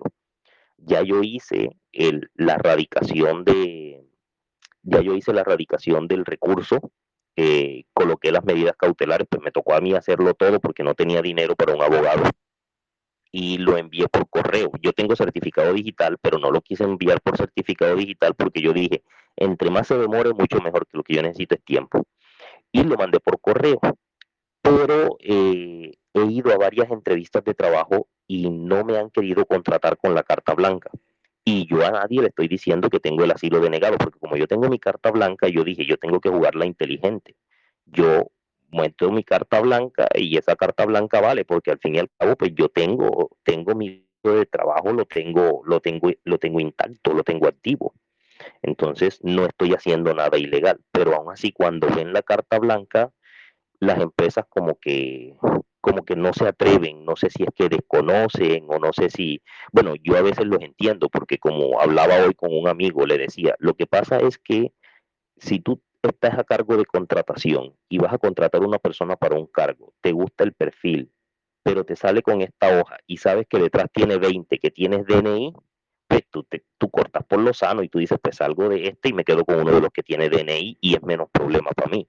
También pasa eso, pensaría yo que pasa por ese lado. Son cosas como que la ley está allí, pero se hace muy difícil demostrarle a las personas que, que, que la ley está. Entonces se, se suelen saltar ese, e- ese, ese, es, digamos, se suelen saltar, pasar por la faja, como decimos en Colombia, se pasan por la faja a la ley, hacen lo que ellos quieren. Eso pasa con el empadronamiento, pasa con el tema de, del asilo, pasa con muchas cosas. Más preguntas para Luz Carlos. Venga, el primero que diga su buenas nombre. noches. Pero di tu nombre, Ji, que si no, no sé, ha habido de casualidad que te he visto. Venga, preséntate y haz tu pregunta. Venga. Buenas noches, soy Giselle, eh, soy de Perú y vivo acá en Madrid y quiero consultar algo muy rápido. Y yo quiero presentar ahora el arraigo por formación. Eh, yo actualmente estoy empadronada de Madrid, pero me puedo eh, padronar en Valencia, no hay problema. Lo que, lo que quiero saber las fechas que están tardando tanto en Madrid o en Valencia para que al final eh, te acepten, porque yo he estado antes con otros trámites y han tardado muchísimo y tengo amigos que están con el asilo acá, que es que ni siquiera les están dando cita para la renovación. Entonces yo quería saber más o menos si aquí en Madrid alguien había hecho el trámite de formación y, y la fecha que tarda más o menos en que te contesten acá o en Valencia. Vale, eh, Gisela, pero ahora estamos con preguntas para Luis Carlos. ¿Vale? Mañana te decimos en Telegram aquí escrito lo que está tardando las resoluciones tanto en Madrid como en Valencia, has dicho, ¿no? Déjalo escrito ahí, escríbelo que, que Es- te lo lo buscamos. puse, pero nadie me ha contestado, por eso es Vale, que pues estaba vuélvelo a poner. por acá. Vale, Vale. pues. Eh, señor Luis, pues si no es ningún Señor problema, pues yo le puedo, le puedo hacer Ah, si lo una, para una, adelante, claro, claro. sí, Claro, lo que pasa es que, como le digo, tengo un amigo que recientemente, justamente ahora en agosto, acabó de meter el, el arraigo por formación y la abogada que él contrató, que es una abogada muy buena, por cierto, eh, ya le dijo que ese proceso está tardando entre seis y ocho meses y él lo metió en Lleida, que es una ciudad más pequeña. O sea, eh, estamos hablando de que esto en términos generales está demorando bastante, porque de palabras de la misma abogada le dijo que el, trámite está demorando entre seis y ocho meses. Esa fue la ya, lo último que conversamos eh, Carlos, ahí te tengo, a ver, yo en Lleida no lo sé, pero vamos, el otro día estuve escuchando una reunión con la directora general de extranjería y con la directora de la oficina de Madrid y hablaban de, vamos, más de un mes no creo. En Madrid, en Madrid.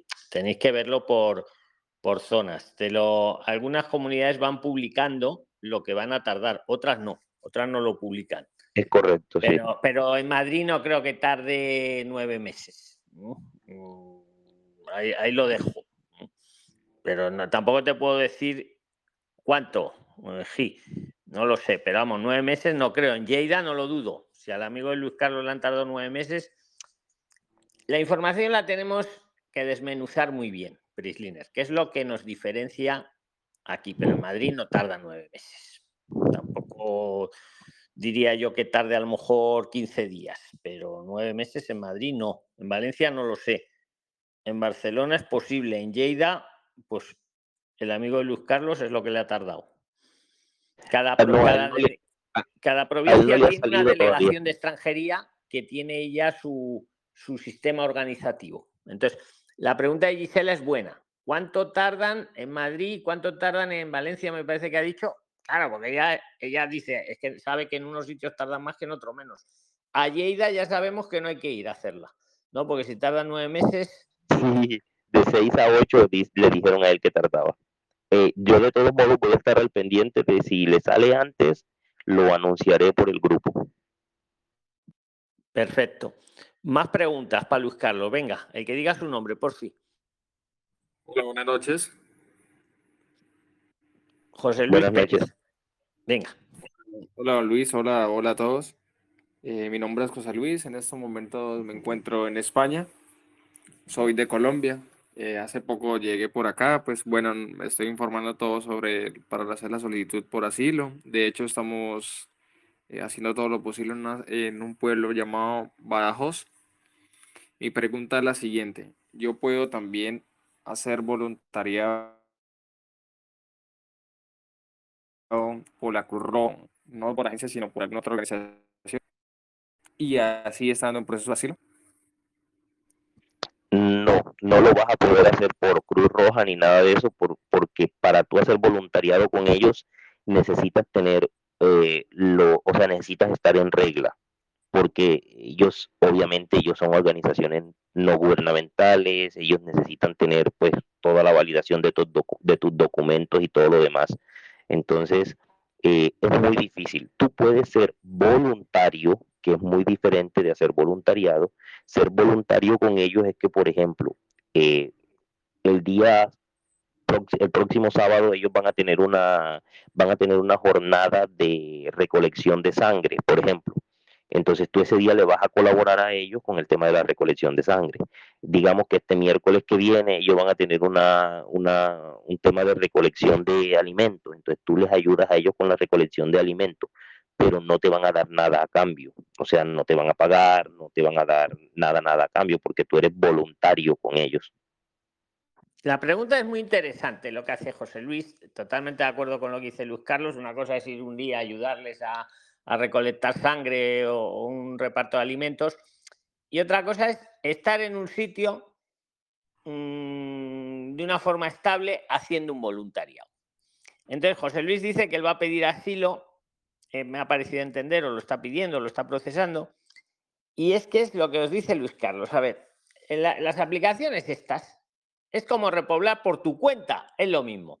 Yo como repueblo voy a un pueblo y me siento allí y ya estoy repoblando o utilizo una organización para repoblar. Pues lo mismo aplicado al voluntario. Me busco una aplicación, me busco sitios donde me puedan recibir y me van a recibir. Y lo que menos les importan es mi situación migratoria, si pido asilo, si no pido asilo. Les da igual. Lo que les importa es que cumplas con tu trabajo, tus horas, como nos ha relatado Luis Carlos, y ellos a cambio te dan un alojamiento y, y una alimentación. Y punto. Y eso es totalmente legal, porque no te están pagando, estáis haciendo un trueque.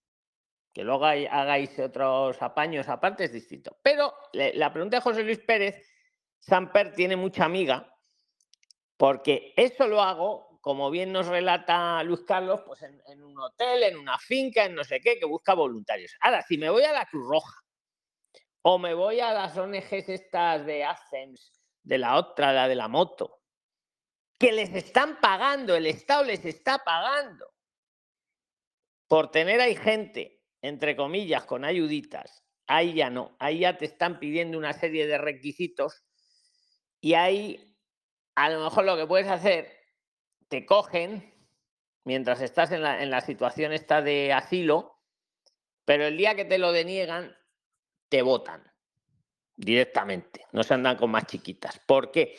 Porque ahí en realidad no estás como voluntario, ahí, ahí te están ayudando. Te están dando un alojamiento te están dando una alimentación y a cambio tú no tienes que hacer nada. No te dejan trabajar, además. Te dicen ponte a hacer cursos de los que tengan allí. Puto.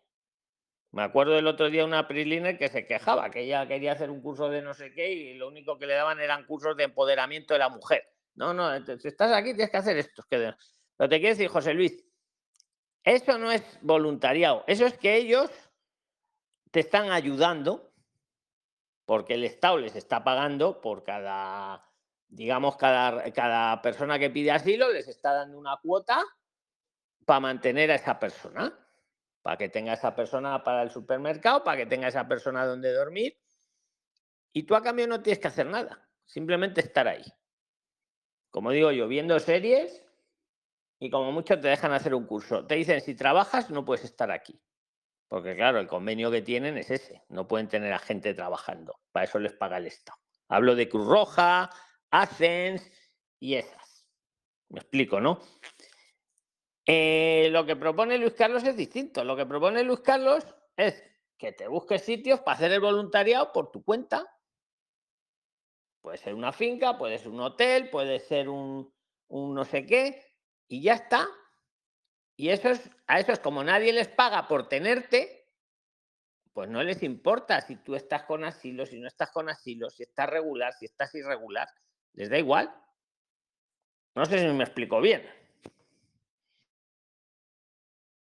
Sí, exactamente así es. Exactamente así es.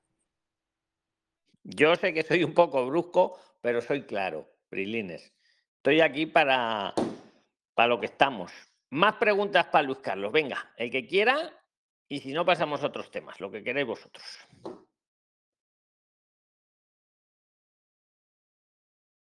Silencio absoluto. Y en el caso de Luis Carlos, cuando le negaron el asilo político, ¿ahí qué hay que hacer? Pues a él le da igual porque él no estaba mantenido por la Cruz Roja. Él estaría haciendo un voluntariado, no sé dónde estaría en ese momento, ahora no lo dice Luis Carlos, él si está en un hotel cambiando cuatro o cinco horas de trabajo por alojamiento y comida en el hotel, al hotel le da igual si le deniegan o no le deniegan el asilo. Es que le da igual. Al hotel lo que le importa es que Luis Carlos cumpla con sus cosas, no como esas brasileñas que se levantaban tarde y no hacían nada. ¿Me explico? Pero la situación de, migratoria de Luis Carlos le da igual al hotel, le da igual. No, explícalo tú, Luis Carlos, mejor. Bueno, este, bueno, con respecto a qué hay que hacer cuando me negaron el asilo, que eso fue de hecho la semana pasada, hace dos semanas aproximadamente, yo lo que hice fue poner el recurso enseguida, enseguida puse el recurso. Eh, primero pues saqué una cita con un abogado en Sayer, porque yo estoy asistiendo a Sayer, ellos me han ayudado con las charlas, con todo y bueno, hablé ciertas cosas con el abogado y una de las cosas que me gustó fue que me dieron como especie de un documento de la Generalidad de Cataluña en donde dice que las personas que están por asilo y se les niega, mientras pongan un recurso de reposición y no se les haya dado respuesta, o sea, que no esté la sentencia en firme, ellos tienen todos sus derechos intactos, trabajar, todo, todo, todo, todo, todo. Eso me gustó, ese documento me gustó. Pero como les decía ahora rato, una cosa es tú tener la ley en la mano y tener la razón y otra cosa es que la otra persona te copie, que la otra persona sepa que te quiera hacer caso. Es muy difícil. Entonces, bueno, eso fue lo primero que yo hice, pero ya yo en estos momentos no estoy haciendo voluntariado, ya yo en estos momentos de los voluntariados no, no, no estoy viviendo, por decirlo así. Eh, pero en ese caso, si tú estás como voluntariado, primero, tú no tienes por qué decir que estás metiendo asilo o que estás en proceso de asilo, eso es un tema personal tuyo. Eh, mientras tú estés cumpliendo con tus labores y todo lo demás, a las otras personas pues no les interesa eso, tú haces lo tuyo y listo, y ya tú puedes ir tramitando tus cosas y demás.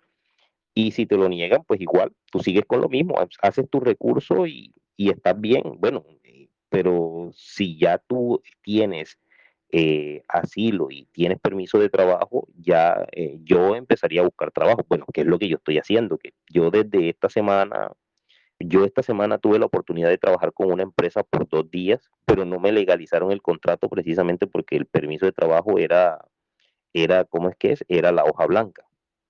Entonces no me legalizaron el, el, el contrato, me dijeron que no continuara más con ello desde el miércoles empecé a buscar trabajo y he hecho varias entrevistas de trabajo, pero cuando les muestro la hoja blanca, eh, parece que les mostrara como una figura del demonio, se asustan y me dicen, no, no, no, que no. Ya en, en estos días fui a una ETT donde lo primero que pregunté fue, llegué directo al grano, como dice el señor Luis, soy directo, yo llegué directo al grano y les dije, no, lo, no te voy a hacer perder el tiempo, has trabajado con solicitantes de asilo, sabes cómo es nuestra situación, sabes que pasamos de la tarjeta blanca a la roja, sabes que si nos los niegan, metemos recursos y podemos seguir trabajando. O sea, me dijo una pelada que sí, me, la chica me dijo, sí, sí, sí, sí, sabemos. Entonces me registré en su aplicación, ya llené todo mi perfil y me dijeron que cuando lo tuviera listo me acercara por allá. Voy a acercarme por allá.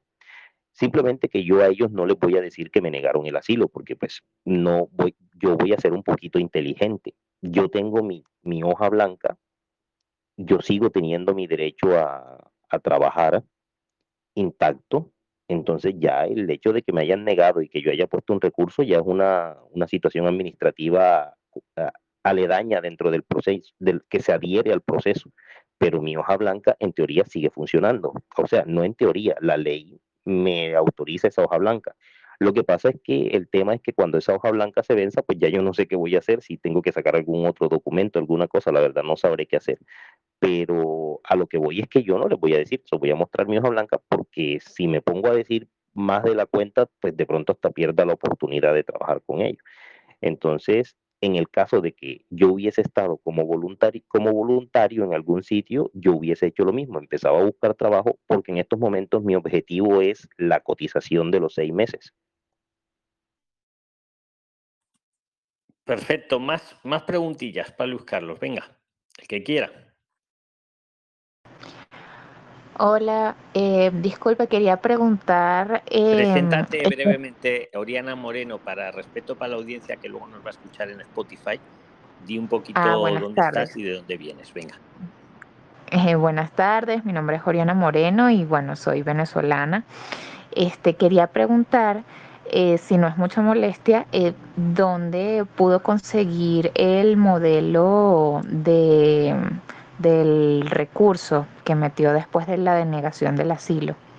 Si hay una carta especial para ello o dónde uno puede conseguir para más o menos guiarse eh, para en el momento en, la sección de documentos tienes modelos de recurso tanto de reposición que lo puedes hacer tú misma Oriana sin sin abogado si no quieres como contencioso administrativo que ese ya sí que precisas de un letrado de un abogado Tienes en, aquí en este oh. mismo chat de Telegram hay una pestaña que pone documentos y ahí tienes modelos. Ok, muchísimas gracias. Pero vamos, si Luis Carlos te quiere complementar algo, que te lo, te lo diga. Estás, Oriana, por cierto, ¿estás en España ya o cuánto tiempo llevas aquí, más o menos? Eh, no, lo pregunto por un familiar mío que sí está en España y bueno, está pasando por todo el proceso de asilo, pero yo ahorita estoy... Exacto, yo ahorita estoy en Venezuela. Vale. Pues mírate la sección de documentos que ahí los tienes. Tienes el. okay. Eh, pero lo que os dice Luis Carlos es así, o sea, vamos, aquí lo hemos estudiado profundamente. En, en el, un solicitante de asilo, mientras recurra, tanto puede ser en reposición como en contencioso. Insisto, en reposición no necesitáis abogado, si no queréis gastar dinero. Bueno, mientras recurra, tiene intactos todos sus derechos, todos. El de trabajar, el de cambiar de trabajo, porque luego también había mucha información tóxica por ahí que decía, no, bueno, si estabas trabajando sí, pero si no, ya no puedes buscar otro trabajo. No, no, perdone, no dice eso. Eh, si tú lo recurres, los derechos que tenías los sigues teniendo, hasta que se resuelva el recurso, favorable o desfavorablemente. Y los recursos se pueden alargar, se pueden alargar. Es Eso es lo que yo estoy esperando con el mío, que se alargue en la eternidad. Y, mientras, claro, bueno, en la eternidad lo que tú has dicho muy bien, Luz Carlos, por lo menos que te dé chance para cotizar los seis meses y pedir un arraigo laboral. es correcto, eso es lo que estoy buscando. O la otra opción que tenéis, que lo recuerdo para la audiencia, cuando lleves dos años, si no me ha dado tiempo a hacer los, los seis meses de cotizaciones, puedo hacer un arraigo por formación, ahí no me pide haber cotizado también con dos años. Es otra puerta que tenéis ahí abierta, que esa la han abierto hace poco. ahí os lo dejo. Más preguntillas para Luis Carlos, aprovecharos la deferencia que ha tenido de estar esta noche con nosotros. Prilines, decir vuestro nombre el que quiera participar. Buenas noches, eh, mi nombre es Abraham Bejar. Eh, Adelante, Abraham, te escuchamos. Venga, ¿dónde estás, por fin? Para la audiencia un poquito así. Bueno, vivo en el País Vasco, aquí por un pueblo caldacano.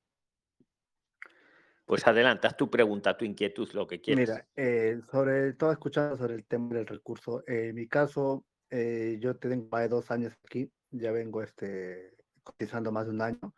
He pasado por todo ese proceso de la hoja blanca, la tarjeta roja, y ahorita estoy con el recurso. Eh, presenté el recurso y no me, este, no me respondían todavía.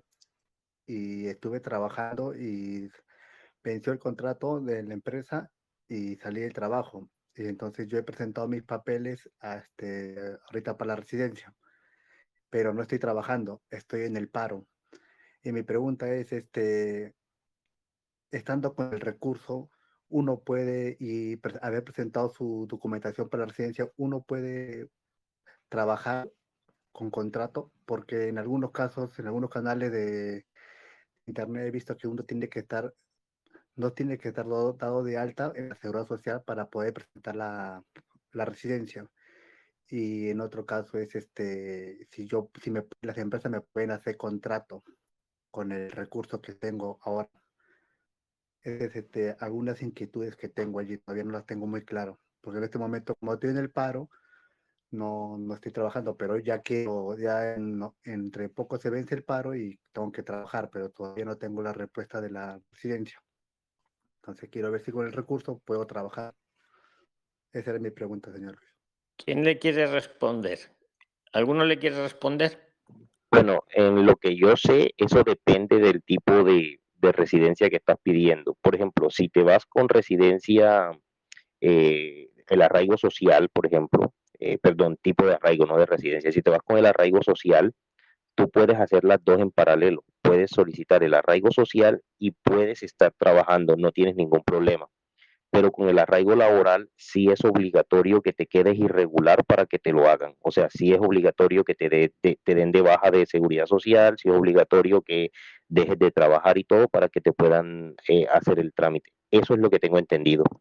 Pues es totalmente correcto, yo opino como tú, Luis Carlos. El arraigo laboral es el único que, que a día de hoy te exige, digamos, que renuncies al asilo o al recurso que hayas planteado, pero los demás no. Los demás no te lo exigen, ni el arraigo social ni el arraigo por formación. Lo he pedido opino por como laboral. Porque tuve más de un año cotizando en la seguridad social, por arribo laboral lo he pedido. ¿Y cuánto tiempo llevas en España? Dos los dos? años. ¿Dos años? Pues si llevas dos años y has cotizado más seis meses o más, que es tu caso, puedes pedir el arraigo laboral perfectamente. Sí, el arraigo laboral he pedido, pero ahorita lo que yo quiero saber, entonces, sí, tengo que esperarme entonces que me salga para poder buscar trabajo por empresa. Claro, es que hasta que no te lo concedan, hasta, claro, eh, si has pedido el arraigo laboral, eh, entendemos que has renunciado al, asilo o al recurso de asilo. Sí, eh, renuncié al recurso. Entonces te has quedado irregular mientras te lo resuelven. Entonces, para trabajar en A, hasta que no se produzca la resolución, estás entre comillas irregular, que no es, no es estar ilegal, ¿eh? acordaros de eso siempre en España. Por estar en situación administrativa irregular, es eso, es una situación administrativa, nada más.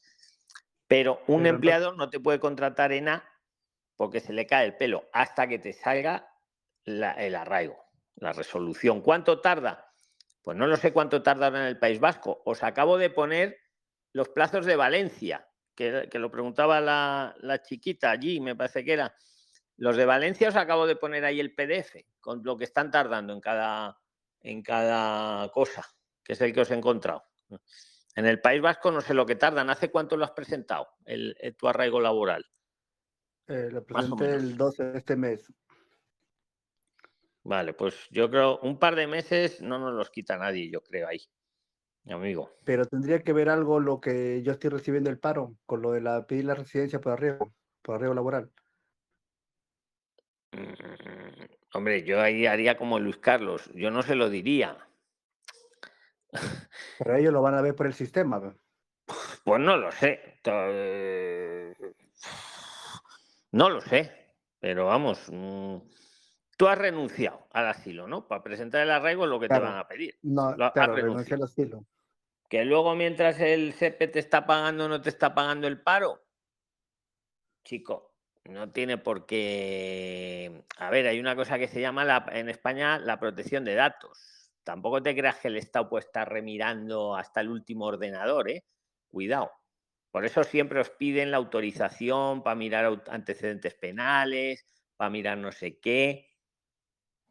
Yo lo dejaría como lo estás haciendo, que lo estás haciendo bien has presentado tu arraigo laboral, has renunciado al asilo para que te lo den, porque si no, no te lo dan. El laboral, ¿eh? los otros no es necesario. Oye, que mientras el CP te está pagando o no te está pagando, eso es otra cosa. Yo ahí, ahí me callo, ¿no? O sea, ahí, no sé. Vale, señor Luis. ¿Me entiendes, no? Venga, mm, ¿Alguna preguntilla más tenéis, Prislines? El que quiera, que tome la palabra. Hola, buenas noches. Eh, Adelante, Joaquina, preséntate, por fin. A ver, soy Joaquín Álvarez Molina, soy cubana y quiero hacer una consulta a los Prislines. A ver, si yo logro entrar en España, lo mismo con, una, con un arraigo como cuidadora o en un voluntariado, ¿qué tiempo yo tengo que estar para yo poder pasar a un contrato de trabajo con un empleador.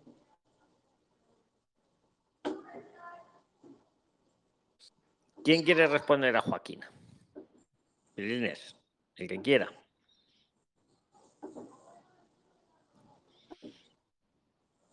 Prilines, que, que, yo la mando a ver vídeos y a escuchar podcasts. Claro, eh, a ver, entiendo la pregunta es si ella entra como cuidadora. ¿Sí? O sea, estamos hablando de, que va a cuidar a un ciudadano español. ¿Es así? Así mismo. Entraría como turista y después allí entonces sería, lograría con el contrato de, no es contrato, el arraigo como cuidadora. Una vez el que arraigo, El arraigo como cuidadora, efectivamente, lo has dicho muy bien, Joaquina, y muy buena pregunta. No, te no va por dinero el arraigo por cuidador. Acordaros de eso siempre, ¿eh? que muchos van por ahí desencaminados. El arraigo por cuidador es cuidar a un español. Punto. No se habla nada de dinero ni nada. Ahí lo que se necesita es la confianza de ese ciudadano español para darte ese arraigo. Está, es, es uno de los arraigos familiares, para que nos entendamos. No va por dinero. En el momento que te den el arraigo por cuidador, Joaquina, tú ya tienes una residencia y permiso de trabajo por cinco años en España. Y puedes trabajar en lo que quieras. Perfecto, perfecto. Pero entonces eso sería claro sin dejar de ser cuidadora. Esa categoría la tendría mientras que claro, hombre, sí. Vamos a hacer un supuesto. Oye, muy bueno. Eh, Gardo, gracias por haber orientado la pregunta, porque tu, eh, tu repregunta está muy buena para Joaquina.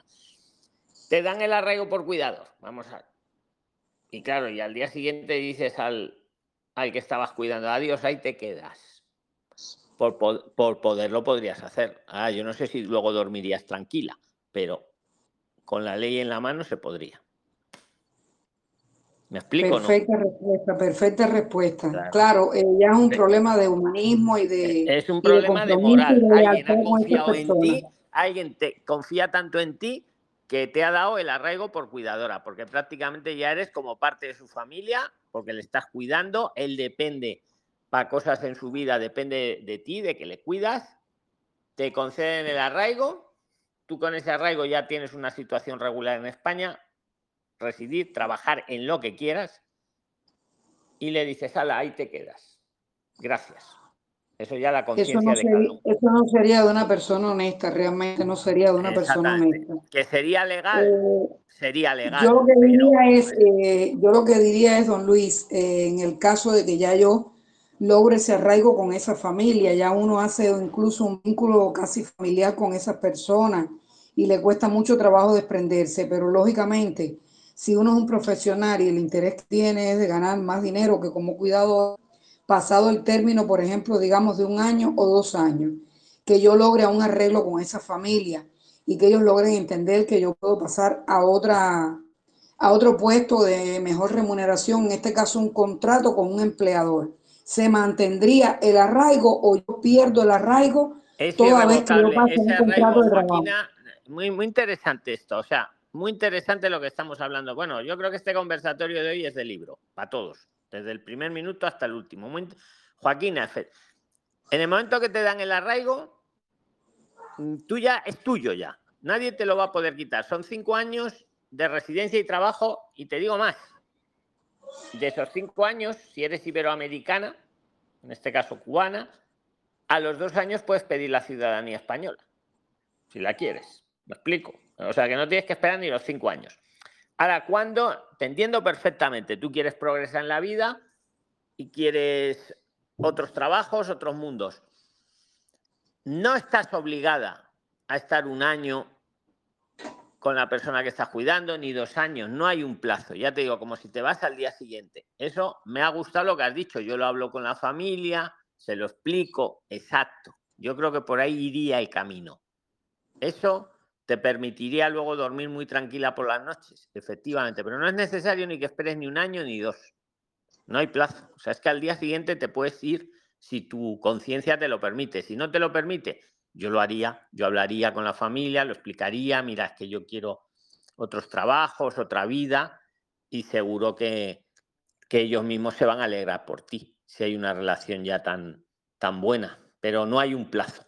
Lo puedes Es hacer. una maravilla, es una maravilla esa respuesta, don Luis. Eh, No, el eh, tema eh, es te la digo la- lo que pienso, o sea, me puedo equivocar que es no soy gurú, es pero que el tema es es que el tema es que mm, llevo mucho tiempo batallando, batallando para, para poder lograr una salida que todo el tiempo siempre en mi mente ha estado, que sea una salida legal, segura, como usted siempre dice.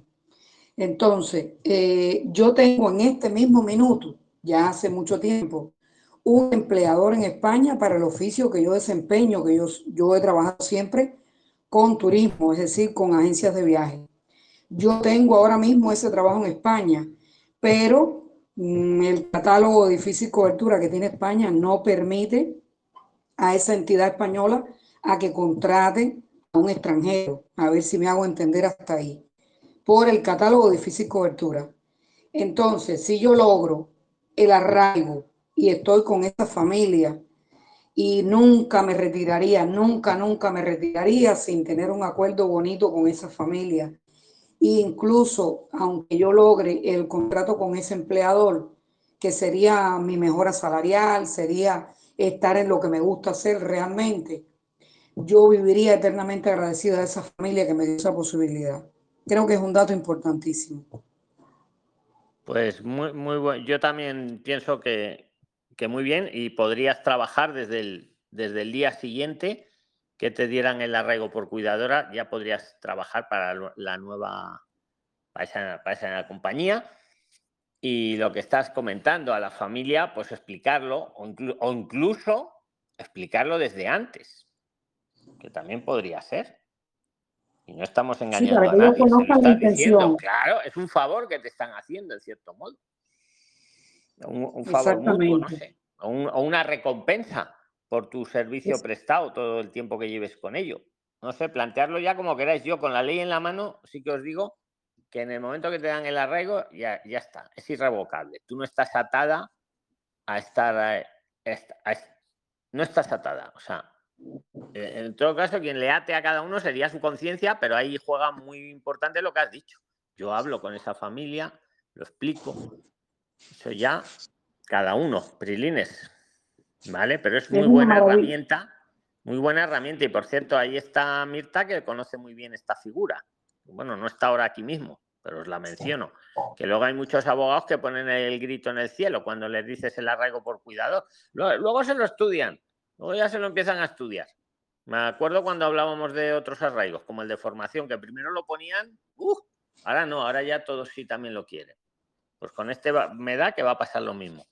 Pero como no es, una maravilla, es una maravilla, don Luis, realmente, y, estoy muy contenta y muy satisfecha con la duda eh, esta, que no es lo este mismo. para hacer el resumen del resumen, Joaquina, lo que os pide es la confianza del, en este caso tiene que ser un español, la persona a la que cuidas, la voluntad de esa persona de quererlo hacer, la confianza para haceroslo. Y poco más. Y poco más, ¿eh? Perfecto, perfecto, perfecto, don Luis. Muchísimas gracias, muchísimas gracias a usted, a los que me están escuchando. Y bueno, la verdad que este grupo es una, una verdadera bendición. Muchísimas gracias. Pues lo que tenéis que hacer todos, de verdad, Prilines, hacerlo crecer porque nos ayudaremos más cuanto más seamos. Inteligencia colectiva. Entonces, lo único que os pido a los que estáis ahora mismo aquí en directo y los que lo oigáis luego en Spotify o en cualquier plataforma de podcast, que lo difundáis en vuestras redes sociales. Cuanta más gente ayudemos, mejor. Mirar el, testimonio que nos ha dado hoy Luis Carlos con su experiencia en España. ¿Vale? Eh, o sea, el conocimiento yo creo que es clave. O con el tema de los empadronamientos que si nos dejáramos llevar, porque lo, que nos dicen en muchos ayuntamientos, que anda que no hay veces que habéis comentado, no, es que he ido y me han dicho que aquí no. ¿Cómo que aquí no? Pues mira, ahí el Ayuntamiento de Barcelona me quito el sombrero porque lo hace bien. Ahí tendrían muchos ayuntamientos que aprender del Barcelona, del de Barcelona, pero la, ley es para toda España. Otra cosa que unos quieran trabajar más que otros. Más, Luis Carlos, aporta lo que quieras. Si alguien más quiere y ya dentro de poco nos vamos a tener que ir. Eh, bueno, en eso sí. Edgardo. Esperar eh, que hable Luis Carlos y ahora ya le hacen las últimas preguntas. Eso sí quería decir yo, que aquí en Barcelona son muy organizados con ese tema. O sea, por lo menos en Sayer me, me han ayudado mucho. De hecho, Sayer tiene un departamento legal especializado en el tema de la legalización de tus documentos de estudio. Ya también tuve cita con ellos, me indicaron cómo era el proceso, por ejemplo, si yo quería legalizar mis títulos, todo, todo, todo, todo, y todo de manera gratuita. Eh, con el ayuntamiento también, pero suelen, o sea, suele, el, tema con todo esto es que eh, hay que tener paciencia porque se pueden presentar muchas cosas, pero de que se dan, se dan. O sea, Barcelona por ese lado subsana muchos problemas que yo escucho eh, en otras ciudades o en otros municipios. Yo, yo tengo una duda con respecto a algo. Eh, es una inquietud que he tenido con respecto a la situación que me pasó con mi caso de asilo.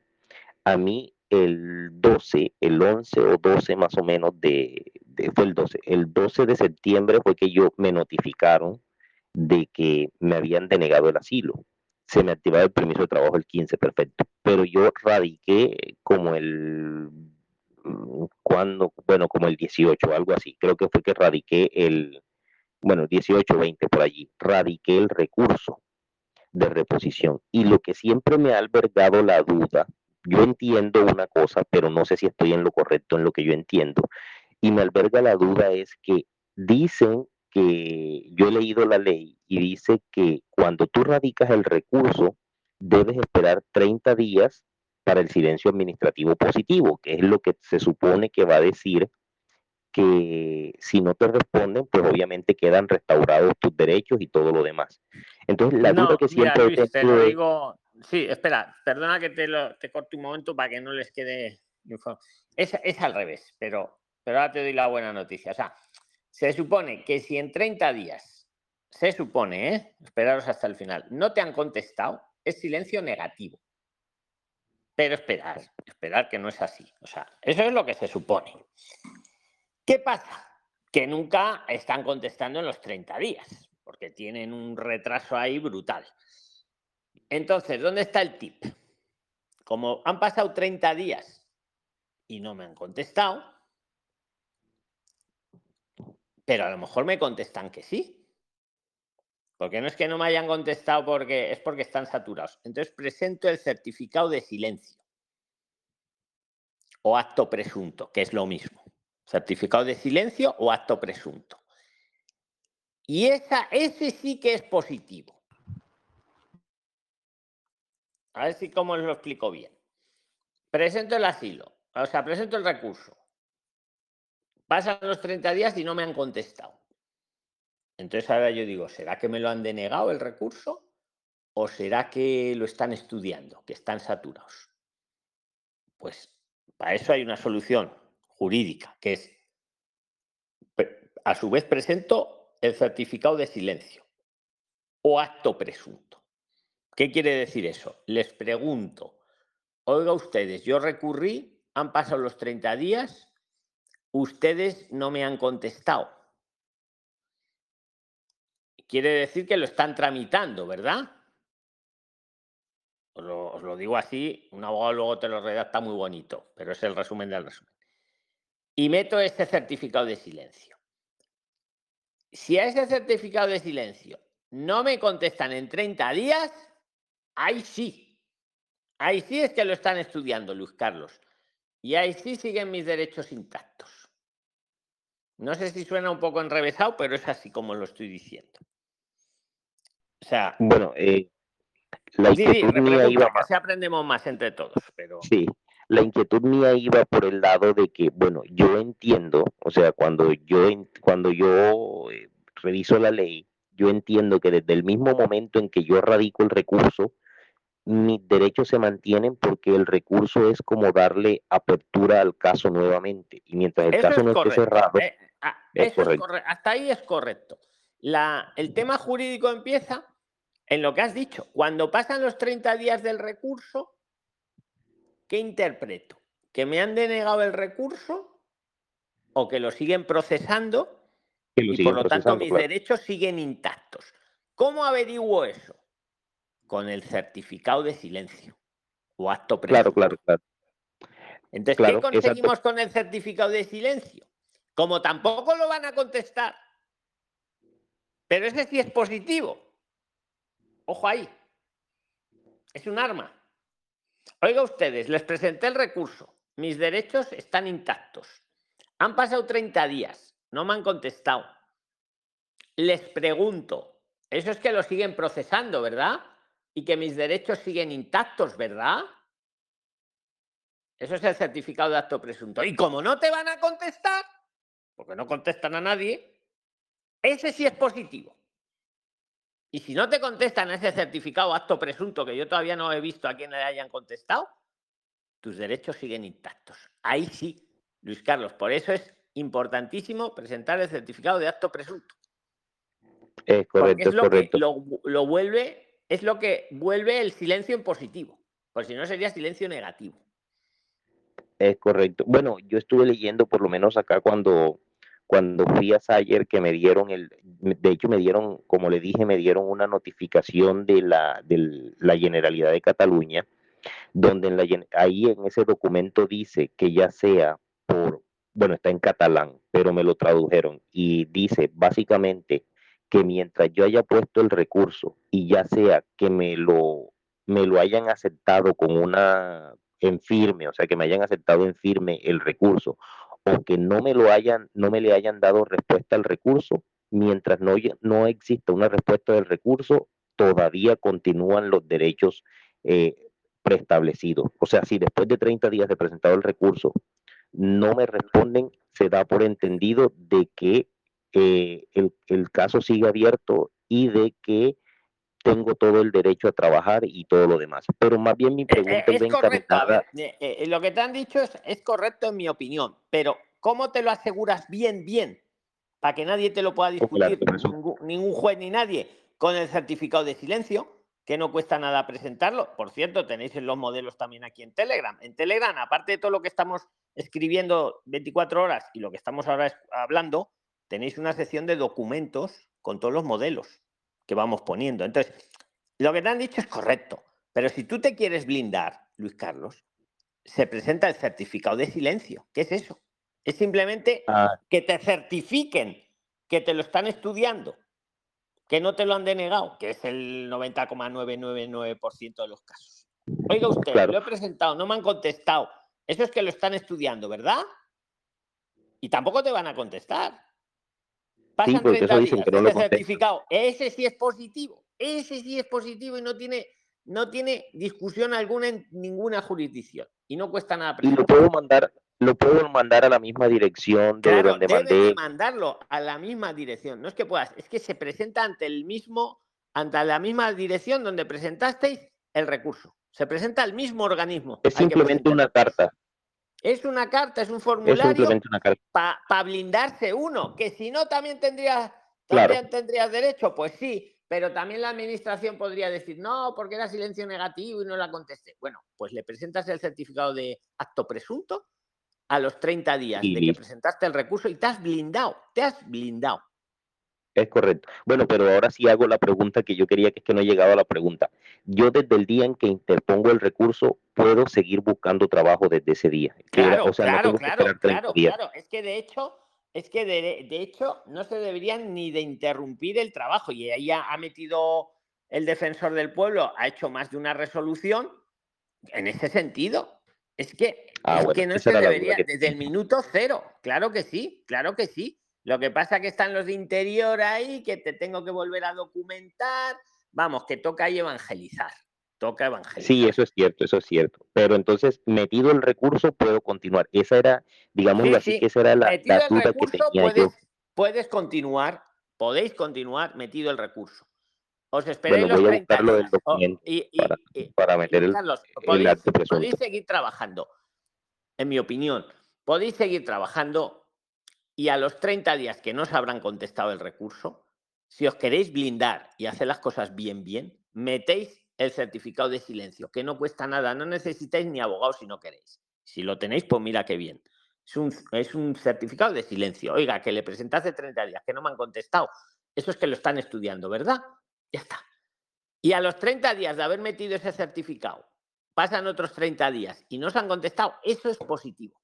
¿Qué quiere decir positivo? Que te han dado la razón, que sí, que sí, que lo están estudiando. Y tú tienes derecho a trabajar desde el día que metiste el recurso.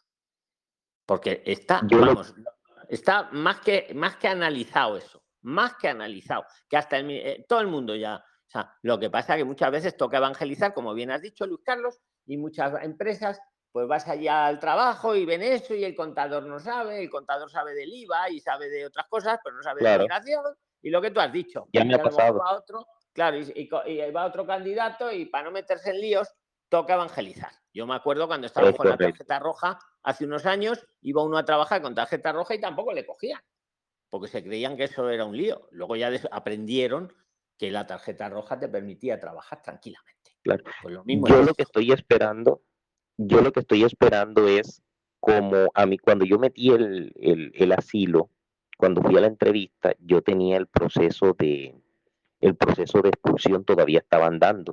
Y, y, justo como cuando había pasado un mes de la entrevista, el mismo Ministerio del Interior le mandó un comunicado a mi abogado y le mandó un comunicado a, pues acá donde me llevaban el proceso diciendo de que mi solicitud de asilo había sido admitida. Y pues una vez que está admitida, pues, genial para ti. Entonces yo estoy esperando a ver si de pronto ahora con el recurso, como todavía yo sigo con ese proceso, de pronto ellos le vayan a escribir a mi abogado o le vayan a escribir a decirle, ha metido un recurso y hemos admitido el recurso. Estoy esperando a ver si de pronto les comunican eso esta vez también, que sería genial, porque entonces ya ahí eh, sería, me estarían, eh, tendría la evidencia en la mano. Pues sí, y, si, y cuando pasen los 30 días, yo metía el certificado de acto presunto, si no han contestado, y te has blindado. Es correcto. Si no, también, ¿eh? Si no, también, pero estás menos blindado. Lo digo para todos, ¿sabes? Entonces, meter el certificado de acto presunto es una garantía. Es correcto. Bueno, una anotación, una anotación ahorita que estaban hablando lo del arraigo por, por cuidador. Venga, pues haz la anotación y luego ya nos tenemos que ir, que llevamos dos horas y es la una de la madrugada en España. Pero haz la anotación, Luz Carlos. Venga. Es correcto, es correcto.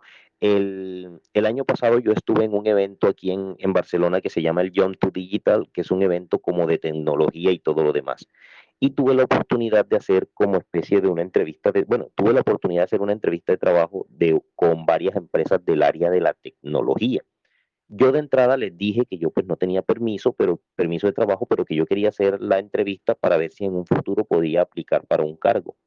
Y la respuesta que todos me dieron fue, no te preocupes si estás irregular, no te preocupes por los permisos de trabajo, que si tu perfil encaja en lo que estamos buscando, nosotros tramitamos todo. Resulta que allí me enteré que en el área de la tecnología hay muchas falencias acá. Entonces yo creo que de pronto si hay personal que es ingeniero de sistema, desarrollador de software, eh, trabaja con ciencia de datos, con inteligencias artificiales y todo ese tipo de cosas, yo creo que podría estar viendo por ese lado una posibilidad de regularización. Porque en palabras de la misma persona que me entrevistó, me dijo que el año pasado regularizaron a más o menos 130 personas entre argentinos y brasileños porque no, no, alcanzan a cubrir las necesidades que tienen de ingenieros de sistemas acá, especializados en esas áreas. Entonces yo creo, tocaría averiguar si por ese lado las personas que ya están aquí pueden ponerse en contacto con una de estas empresas y, no sé, estas personas pueden solicitar pues por, por, por qué sé yo, por no encuentran quien les solucionen y pues tienen estas personas aquí, pues les hacen la ciudadanía, la residencia y todo. Ellos les ayudan a tramitar eso. Pues excelente aporte también, Luis Carlos, como todos los que nos has hecho esta, esta noche, que hemos hecho prácticamente un monográfico. Te lo agradezco en nombre de todos a los que vas a ayudar, no solo los que están aquí ahora en vivo, en directo, sino los, los miles que luego lo van a escuchar también en, las plataformas de podcast como Spotify y otras. A los que lo escucháis luego, eh, si os gusta hacer las cosas bien en España, seguirnos en Telegram. en la descripción del podcast tenéis el enlace, todo de forma gratuita. En Telegram estamos 365 días, 24 horas, eh, hablando, resolviendo dudas, ¿vale? Y los domingos hacemos este conversatorio de voz al que estáis todos invitados. Muchas gracias a todos los que habéis asistido, los que lo oís luego. Buenas don Luis. Buenas noches y un abrazo a todos. Seguimos para adelante, ¿vale? Muchísimas gracias. Chao. Y compartir, acordaros, compartir. Chao, chao. Muchas gracias. Chao, chao.